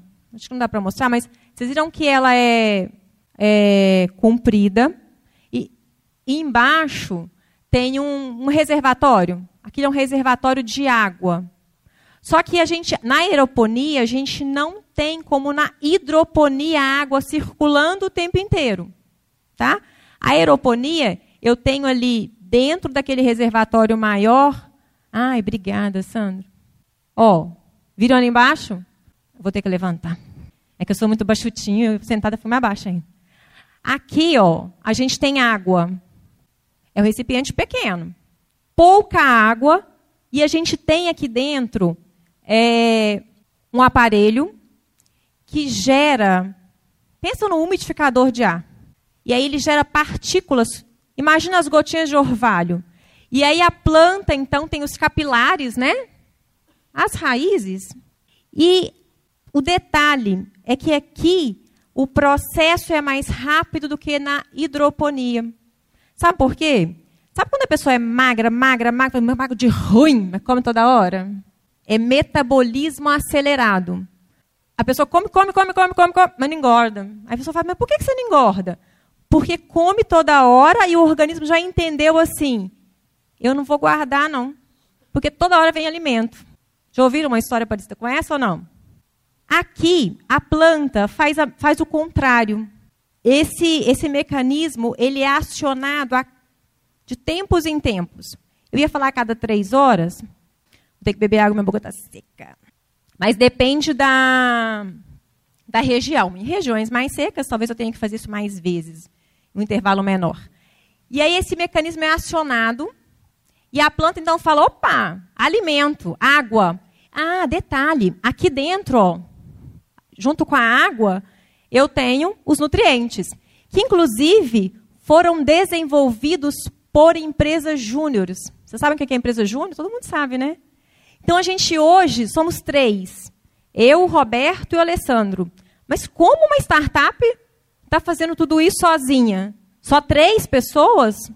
É pouco, né? Cadê a equipe de vocês? Uma equipe de três? A gente decidiu investir dessa forma. O designer, a gente está em parceria com a UENG. Então, a turma da UENG está trabalhando com a gente. Por isso que eu falei, todos vocês são potenciais, precisamos de braço mesmo, tá? E aí, esses nutrientes sobem, como gotinhas de orvalho, a cada três horas, por exemplo. A planta fala, opa, veio comida, veio alimento. E ela entende assim, olha, se só chega a cada três horas, eu vou ter que guardar, vou ter que reter. E aí ela desenvolve muito mais rápido do que no processo de hidroponia. Ok? Não vai terra, é só água. É, deixa eu ver o que mais. Em cima, ali não aparece, nessa foto, essa foto não ficou boa. A gente tem umas lâmpadas para poder fazer o processo da fotossíntese. E além disso, essas lâmpadas podem ser coloridas. Ah, minha cozinha tem uma decoração azul. Eu queria as lâmpadas azul. Eu queria que à noite, quando eu desligasse as lâmpadas da cozinha, minha horta mágica ficasse azul. E essa aqui a gente colocou branca, mas a gente tem todas as cores. Os nossos moldes estão prontos agora no segundo semestre, é, final do segundo semestre desse ano, no Rio Grande do Sul, no Senai. Mais alguma dúvida? Custo? Quanto você pagaria? Hã? Quanto? Quanto você pagaria? Quanto? 15 mil? Nossa, mãe do céu! Ai, ai, ai! Vamos lá, quem dá mais? Quem dá mais? Ó, oh, ele falou 15. É mais barato um pouquinho, hein? O que, que, você acha? 7 mil? 3? 1.200? Oi, gente, mas 15 para 1.200, vocês estão me judiando, hein? Eu sou uma startup, está começando. R$ 2.500 é a nossa estimativa de custo, tá? É, de venda, né? Hoje, com o, como startup, a gente hoje não tem condições de fabricar em larga escala. Então, nosso valor de venda hoje seria 2.500. Agora, se aparece um investidor e eu consigo fabricar em larga escala, é claro que esse valor vai diminuir muito para o consumidor final. Tempo que vai durar a planta? Ah, gente, é, é plástico. Então, assim, é, ela é Quanto tempo dura uma geladeira? Quanto tempo dura um fogão? É um eletrodoméstico. Como é que você chama? Igor, vem trabalhar comigo. O que, você trabalha com o quê? Ó, oh, estou precisando de alguém para desenvolver, sabe o quê? A minha plataforma para poder controlar pelo smartphone. Ó, oh, arrumei, arrumei um parceiro. Obrigada, gente. Meu e-mail, peraí, deixa eu pôr aqui. Olha lá, ó. Pode mandar. Oi, Igor. É, então, é o seguinte. Pelo menos eu vi você falando que você, de corretora. Você, você, conhece algum. Você conhece um pouco de investimento, então, né? O basiquinho. É, alguém que investe na poupança tem algum dinheiro na investe na poupança, cara? Poxa, cara. Não, não façam isso, cara. Quanto? Nossa senhora, é, é pouco demais, moço. Seguinte, se você investir na poupança nesses últimos cinco anos, sabe quanto que você ganhou de, de, de lucro real? Sabe quanto que você ganhou? Qual que é seu nome? Rodrigo, sabe quanto que você ganhou? Zero. Nada. E é o seguinte: o que está acontecendo? É, porque o, o que, que acontece? A inflação do. Os juros do, do, do Brasil são dos maiores do mundo. E o que, que vai acontecendo? As pessoas vão investindo ali na poupança, você vai vendo, aí você vai vendo que seu dinheiro não está valendo nada. O que está acontecendo? Muitas pessoas estão querendo sair da poupança e buscando, poxa, eu quero fazer que meu dinheiro render mais. Isso é um processo de desbancarização que está acontecendo. Tanto que o, o Nubank está fazendo isso com cartão de crédito, e agora a gente está fazendo isso com investimento. Com a Monetos, só que investimento, você fala, ah, tem o Tesouro Direto, tem o CDB, tem ações, tem LCI, LCA. Você, cara, caramba, que tanto de sigla, não sei que que eu tenho, por onde que eu começo, como que eu ganho dinheiro. Difícil demais. Investimento é difícil. Tem muita gente que precisa de 10, 20 anos, que nosso CEO, que, que é gênio, ele estuda o dia inteiro há, há anos. Então, e você precisa sempre estar atualizado, sempre estar acompanhando. Você precisa estudar e você precisa acompanhar as melhores ofertas, os melhores títulos, os melhores tesouros diretos que estão oferecendo. Ou seja, isso demanda tempo, estudo. E todo mundo sabe que hoje, tempo, hoje em dia, é quase escasso para todo mundo. Né? O que, que aconteceu? A gente decidiu pegar essa ideia de gestor de investimentos e colocar isso numa plataforma. A gente acredita que a, o investimento no Brasil tem que ser popular a todo mundo. Diferente do, do, do, da poupança. Poupança não é investimento. Entendeu? Por isso que a gente fala que os nossos maiores concorrentes são os bancos. são as contas de poupança. Por isso que a gente quer tirar essa, essa pessoa do, da poupança. Hoje a gente, você falou que ganha, Rodrigo, você falou ganha meio por cento, né? Hoje a nossa carteira mais simples, com o mesmo risco da poupança que é protegido pelo FGC, FGC é um seguro, é um, uma fundação que, que, que, assegura todos os seus investimentos, que é o mesmo da poupança, é, a gente ganha quase o dobro, tá? Ali por 0,9% ao mês. Então, isso a gente oferece é, carteiras com investimento em ações, sendo que é, investimento em ações com a gente está sendo da, um dos fundos de ações que mais rendem no Brasil. A gente ia até fazer um desafio no Facebook, mas com tanta legislação a gente, decide, a gente cancelou. Então, oferecendo rendimento, simplicidade, tudo você consegue acompanhar do seu smartphone, você não tem aquela chatura do banco, do, do daqueles aplicativos ruins de banco, você tem ali no, no, com um login simples, você consegue ver todos os seus investimentos no seu nome. E além de rendimento e simplicidade, a gente oferece a menor taxa do mercado hoje, que é de 0,45% ao ano. Cara, isso é um absurdo de barato. A gente não ganha dinheiro. Por isso que eu falei que eu não tenho um salário de cinco dígitos. Então, vamos supor que você invista, sei lá, mil reais. Você vai ganhar o quê? 10, 11, 12 reais, dependendo do seu, do seu portfólio. Você vai pagar para a gente, sei lá, 15 centavos. Você consegue ver a diferença? É, é, é, muito, é muito gritante. O lucro real que você quer, o lucro líquido que a gente vai passar para você são muito grandes. Então, por isso que a gente está revolucionando o mercado de investimento do Brasil. Hoje a gente oferece investimentos de milionários, de pessoas que têm lá 100 mil, 200 mil, 300, 1 milhão no banco, para pessoas que investem no mínimo 100 reais. Por isso que a gente vai popularizar o investimento do Brasil. Com 100 reais você chega e tem investimento de milionário. Entendeu? Ficou alguma dúvida, Igor? Ah, só uma, só uma diferença. Você falou da corretora, a gente não é uma corretora. A gente tem parceria com uma corretora. A diferença da corretora para a gestora é que a corretora vai lá, ela que compra os ativos, só que eu sei que tem que dar ordem. E o que, que acontece? Você lembra que eu te falei que é, que é difícil depender, a, a pessoa tem que estudar sobre investimento, tem que ter acesso aos melhores investimentos. Isso nem, muito, nem às vezes nem toda corretora oferece por causa de spread. Spread é que ela desconta um pedaço da taxa de, do, de rendimento e engole aquilo, em forma de taxa zero. Entendeu? E aí ela não te oferece o melhor rendimento. Isso a corretora faz. A gestora de investimento ela tem toda a análise, por isso que a gente é considerado um robô, porque a gente faz toda a análise do perfil de, investimento da pessoa, oferece aqueles investimentos conforme o que ela respondeu. E aí o que, que você vai fazer? Você vai fazer um cadastro simples no nosso site. A gente vai abrir uma corretora, que a gente tem uma corretora, parceria com uma corretora parceira daqui de BH, chama Maril Franklin, um dos maiores, uma das mais tradicionais de Belo Horizonte, 40 anos no mercado, alguma coisa assim. Vai fazer uma transferência simples para um banco, um TED, um DOC, para conta da corretora. Depois disso, cara, é só acompanhar o investimento. A gente vai fazer as compras, vai estar tá tudo lá no seu CPF e pronto. Quando você quiser resgatar, vai estar lá o acesso na plataforma. Essa é a diferença da gestora e da corretora. A corretora você tem que ir lá, tem que estudar e comprar. A gestora ela, tem, ela prepara todo o ambiente para você, para você performar da melhor maneira sobre o investimento. Ficou entendido? Tudo certo? Ô Igor, você tem toda a razão. É, preocupado em atender a, a orientação dele, de mostrar a nossa evolução como empreendedores, eu praticamente não falei da, da nossa startup, startup atual. E por duas razões. Primeiro, que eu sou um excelente vendedor.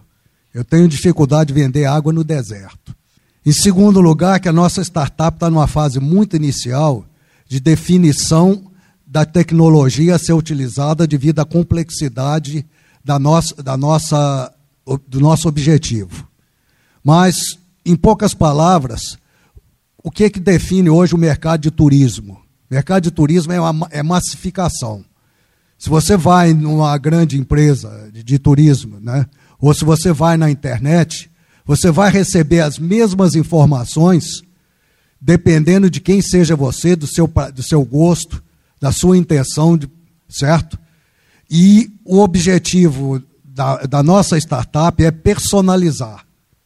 Ou seja, à medida que você for, entra no, entrar no, no software, entrar no, no site, você vai responder uma série de perguntas e ele vai te é, caracterizar qual é o seu tipo, quais são seus prazeres, quais são seus gostos.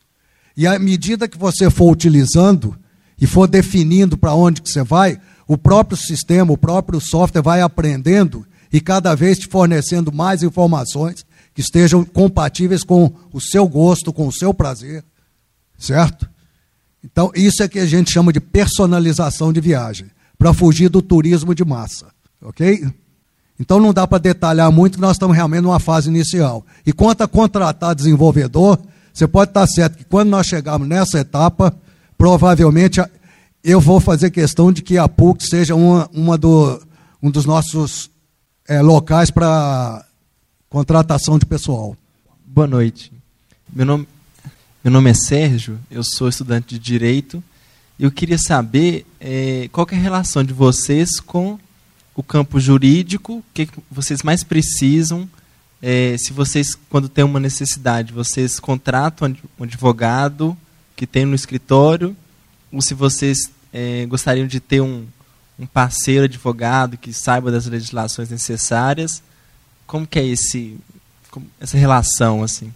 Bom, é, é muito importante, nós temos, a nossa startup tem um, um advogado já, e, e ele realmente presta serviço inestimável para a gente, certo? Então a gente já tem um parceiro nessa área. É, qual que é o seu nome mesmo? Sérgio.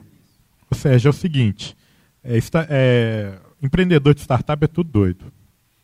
Ele normalmente ele tem uma ideia, ele conhece sobre o negócio normalmente, então ele sabe de alguns detalhes sobre aquele negócio, mas é muito difícil juridicamente alguém falar que sabe o que está ali escrito na lei.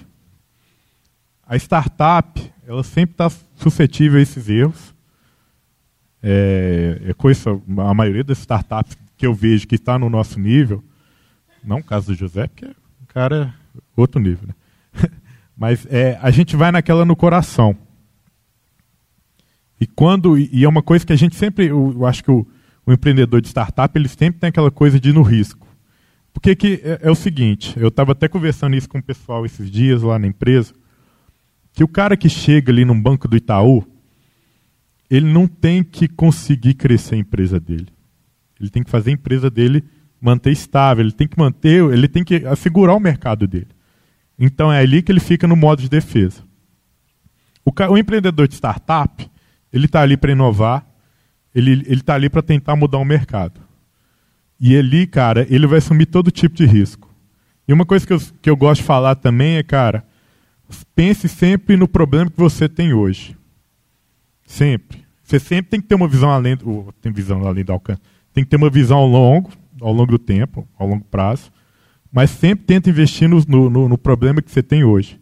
Então, isso é uma falha muito das startups, que ela está sempre suscetível a, a, algum processo, a algum erro, que talvez seja até um, uma oportunidade boa de você empreender, entendeu?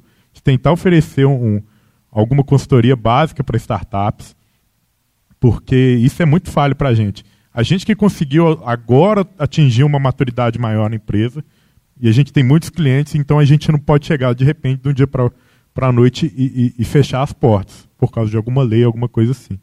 Então a gente já tem, começa a ter uma consultoria jurídica. Mas isso, cara, na, na, quando o cara está no processo de validação, no MVP ali, a última coisa que ele vai pensar é no processo jurídico. Só se ele realmente conhece ali, se tem alguma coisa que pode quebrar a empresa dele. Porque a última coisa que vai passar nele é, é ali na coisa da lei. Entendeu? Eu acho que é uma boa oportunidade, é um mercado que ainda pode ajudar muito microempreendedores e, e, e empreendedores de startup. É, só é, contestando o César aqui, a gente tem uma orientação jurídica, não é porque a nossa startup é melhor do que a dele, não. É porque, como eu contei para vocês, nós apanhamos, eu apanhei tanto com a área jurídica na primeira startup que eu não quis cuidar disso sozinho. Então foi uma das primeiras preocupações nossa foi contratar uma empresa de consultoria jurídica. Oh, nós na Horta Mágica não temos nenhuma consultoria jurídica. Até o momento a gente acha que ainda não precisa. Mas como a gente sonha grande, a gente quer colocar a horta mágica em outros países, a gente não quer ficar com ela só no Brasil, a gente não colocou ela aqui ainda, mas a gente quer colocar ela fora, a gente está pensando lá, lá na frente, a gente vai precisar sim. Vou te dar um exemplo. A gente tem colegas lá na, no CID, que eles vieram de Portugal, e lá em Portugal, a startup deles funciona super bem, porque eles têm, é, eles a, fazem atendimentos médicos por telefone ou por Skype, o que para a gente aqui é meio loucura, né? Mostra aí onde é que está doendo, deixa eu ver, eu vou avaliar daqui e vou te dar um remédio. Aqui no Brasil isso não pode, né? E eles estão com uma questão jurídica nesse momento. Então eu acho que é um mercado que vem crescendo, o mercado de startups, é, e eu, são potenciais clientes para os futuros advogados, com toda certeza. Boa noite, sou o Lucas, de Engenharia Civil. Eu queria fazer uma pergunta para o senhor do Personal to Travel. É, eu queria saber se aquela falência ainda te persegue nos dias de hoje, se nas suas ações diárias o senhor ainda se vê, às vezes, com o pé atrás por, pelos motivos que te levaram à falência anteriormente. Não, eu acho que eu, felizmente, consegui superar isso. Também já tenho o que vinte e tantos anos, né? De 91 para cá. Então, eu acho que já consegui superar isso.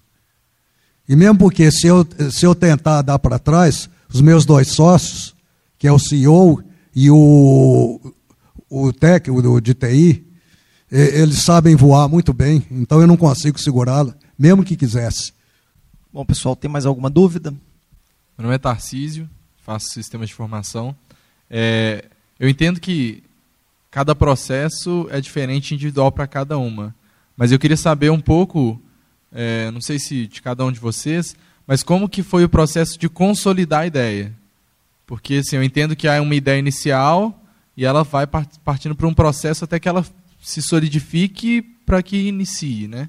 Aí eu queria saber um pouco de como foi esse processo para cada um, para ter uma ideia. É, quando a horta surgiu, ela não tinha, por exemplo, a questão de tecnologia, né? Até porque o Roberto construiu a horta para mim e eu plantava em casa e estava ótimo. E aí quando os vizinhos foram chegando e falando, "Nó, que bacana, que negócio legal, o que, que é isso?" Numa horta a gente consegue plantar 40 plantas. É, e aí ideia, as ideias foram surgindo. E aí o que foi legal é que os próprios potenciais clientes, que no caso os nossos vizinhos, parentes e amigos, é que traziam as demandas. Ah, mas será que se tivesse isso aqui? Ah, mas nossa, seria bacana se tivesse, se desse para eu poder mexer nisso, fosse tecnológico, seria bacana. E aí as, as, as, demandas começaram a surgir dos próprios potenciais clientes, que eram os nossos amigos e, e, e vizinhos e parentes, e é claro que aí a gente vai buscar e aperfeiçoar, e estudar, e entender e conhecer um pouco melhor o mercado. Falar o que, que a gente pode melhorar. E aí você vai consolidando gradativamente. A gente sabe também que o que está aqui, o que eu mostrei para vocês, ainda tem muita coisa, que pode surgir muita coisa ainda, que a gente pode ter o iPhone, quando lançaram, eles lançaram o iPhone. Hoje a gente está no iPhone 7, 8, 9, 10 daqui a pouco. Né? Então a gente vai evoluindo mesmo e crescendo é, é, é um passo de cada vez. É o seguinte, é que nem eu falei da, da, quando eu fui fazer meu pitch aqui, que a gente está passando esse processo de desbancarização. E isso a gente vive hoje em dia, igual a gente sempre fala sobre o Nubank, que é um grande exemplo para a gente, que a gente viu que, que muita gente estava querendo sair dessa poupança, e o nosso investidor, ou investidor, desculpa, o nosso CEO, que é o, o, o cara que sabe tudo sobre investimento, ele decidiu, ele tinha um negócio sobre gestão de investimento offline, ele viu que tinha um negócio ele só queria popularizar aquilo. Então ele sabia que tinha aquele mercado, só que igual você viu que ninguém aqui sabia que era uma gestora de investimento. E a ideia era essa. O que, que a gente fez? Lançou uma plataforma, cara, a mais simples possível. E isso é o que a gente sempre leva lá. É, o que eu aprendi muito, na minha primeira startup, quando eu criei ela, e eu, como sou um cara muito de tecnologia, eu, cara, eu vou fazer com um framework da moda, eu vou fazer uma tecnologia foda. Fiquei três, quatro meses desenvolvendo lá em casa sozinho, virando noite. Cheguei e lançou, velho. No dia que mais deu acesso foi cinco pessoas. Decepção total, velho. Cara, eu achei que eu conseguiria fazer aquilo ali em um mês. Um mês, três semanas, fraga. Olha, olha o tempo. É tipo assim. Você, se você for arriscar agora, você não está. Não sei a sua situação financeira, mas provavelmente você não está naquela coisa que você consegue nadar no dinheiro. Então você tem que saber quando errar mais rápido. Você tem que errar o mais breve possível, entendeu? Não, é, é, tipo assim, enquanto você está ali ah, não estou errando. Então, tipo, ah, se eu errei agora, que que, é onde que eu errei? Eu consigo consertar isso? O que, que eu preciso para consertar isso? Vai lá, corrige e testa de novo. E foi assim que a gente conseguiu criar nossa plataforma. No primeiro dia, a gente validou que a ideia, a gente viu que a gente tinha cliente. No segundo dia, a gente viu o que, que a gente precisava para conseguir converter esse cliente. Entendeu? Porque é muito fácil. Ah, é, é, é igual você falar, ô, ô mãe, estou fazendo a plataforma aqui que sua mãe vai falar, nossa, adorei. Você vai falar para seu amigo, nossa, foda pra caramba. Você vai falar para outra pessoa, não, bacana. Ah, então me dá um dinheiro aí que eu vou fazer isso para você. Ah, não, peraí. Então você precisa ter essa você precisa criar essa vontade no seu cliente. Precisa ver se ele realmente está disposto a pagar por isso. Se não tem um concorrente que, por, tipo assim, se, se você tem concorrentes, não desanima não porque você vai ver que seu mercado está validado. Mas agora, você precisa, já que você tem concorrente, você precisa saber quais diferenciais você tem para seu concorrente, entendeu? Então você sempre tem que essa coisa. O que eu fico muito triste é de ver muita gente. Eu, eu sofri muito disso.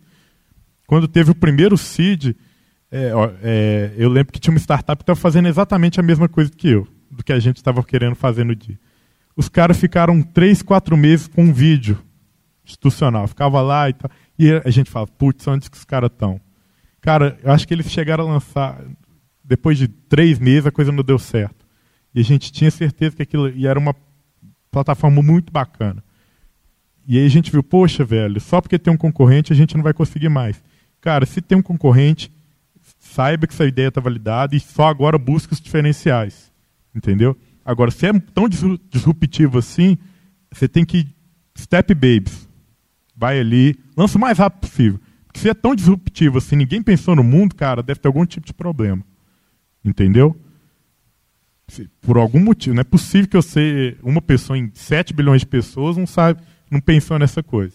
Então vai ali, provavelmente você vai escutar que isso não vai funcionar, que nem o pessoal do Airbnb, que nem o pessoal do Uber, que nem o pessoal da Netflix, porque eles ouviram e ah, isso não vai dar certo, cara. O pessoal do Airbnb foi o foi o pessoal que mais ouviu não na vida, que isso não ia dar certo. E eles foram lá e fizeram dar certo. Por isso que eu falo muito dessa coisa da equipe também, cara. Tem uma equipe foda do seu lado. Se eles conseguirem. Você tem que saber executar isso. Ideia, o que, é o Instagram, cara? O que, que era o Instagram? Instagram era um, uma rede social que você postava foto com montagem, com, com efeito. Só que a equipe era tão boa que eles conseguiram fazer isso dar certo. Consegue ver essa diferença? Que a ideia não é tudo. A execução faz muito parte disso e quem executa são as pessoas que estão do seu lado. Beleza? É, nosso caso é muito, é muito simples. Tanto o fundador da, da startup quanto eu somos viciados em viagem. Mas não é qualquer viagem, não. É aquela viagem que a gente determina onde vai e o que, que, o que, que realmente quer fazer. A gente é totalmente contra esse turismo de, turismo de massa. Para você ter uma ideia, é, que eu me lembre de mim, eu viajo desde cedo, vinte e poucos anos até hoje, só, eu só fiz uma excursão com, com a empresa. E o, o, outro sócio, como eu disse, com 47 países que conhece, ele nunca fez uma viagem com a empresa. Ele sempre fez a viagem sozinho. E no início era como mochileiro. Então é essa a razão da gente ter esse tipo de enfoque na nossa startup. Pessoal, é, dado o horário, a gente vai aproximando do fim. Acho que mais uma pergunta. E depois também a gente vai saindo aqui, o grupo está pequeno, a gente pode continuar interagindo com os empreendedores também. Tá certo? Vamos para a última Boa noite, boa noite, pessoal. Meu nome é Matheus Simas, eu faço engenharia civil. E minha pergunta inicial é. Minha pergunta, né, claro. É, no começo, como que foi para conseguir investidores, é, parcerias e expandir o network da, da, da startup? Então, Horta Mágica, nós éramos eu e Roberto, com a nossa grana, pouca. E aí, o ano passado, a gente foi para feira, para Finit. E, e, na verdade, a gente não foi convidado, não. A gente se convidou, sabe? E aí deram pra gente lá no canto, bem no cantinho, um stand. E a gente foi esse mês com a cara e com a coragem. Levamos o protótipo que a gente tem pronto em casa. Imprimimos tudo isso aqui, botamos lá e botamos a cara. Eu e ele metemos a cara. E aí o pessoal vinha passando, a gente, a gente buscava as pessoas na feira, vem cá, vem cá conhecer, porque a gente estava muito no canto. E aí apareceu o Alessandro, que é o investidor anjo, é, que é eu falei que trabalha na Fiat, e aí ele falou que quero ser sócio. Adorei esse projeto, cara, eu estou apaixonado, gostei. Aí ele sentou, a gente explicou, contou como é que funcionava, todos os detalhes. Ele falou, fechei agora, na feira. Ele falou, quero ser sócio agora, assina aqui, porque você vai arrumar outro sócio, eu não posso perder isso. Apareceram mais três na feira, então foram quatro pessoas. E aí a gente sentou, conversou, analisou com os quatro e fechamos com o Alessandro. Tá? Aí, depois, a gente começou a participar desses processos. A gente está na quarta rodada do CID, né? Nós participamos do ano passado e não passamos. Esse ano a gente passou. Eu acho que participar dos processos de aceleração fazem toda a diferença. Porque, por exemplo, quando a gente está como 17º lugar no ranking da 100 Up Startup, isso faz toda a diferença. Né? É, eu ia falar uma outra coisa e fugiu aqui. É, esse ano, sabe quem ligou para a gente convidando para participar da feira? Affinity. Então, esse ano a gente não se convidou, a gente foi convidado. Então, as coisas começam a acontecer. Você precisa meter a cara, cara e coragem. Esse é, Embrapi que eu falei para vocês é uma parceria também. É, o governo investe, tá?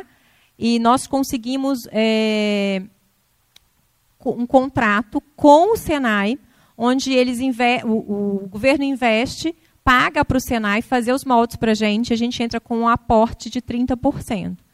Então as coisas A gente meteu a cara, a gente não tem os 30%, porque, vou contar para vocês, tem pouco a gente pode contar, né? É brincadeira. É, o nosso projeto no Senai custa 1 milhão e 200. Então a gente já assinou o contrato, e a gente precisa aportar 30% de 1 milhão e 200. Onde que a gente vai arrumar essa grana? A gente não sabe ainda, nos meteu a cara. Então, assim, vamos lá e, e, a gente tem certeza que a coisa vai acontecer. Então, é, é coragem mesmo.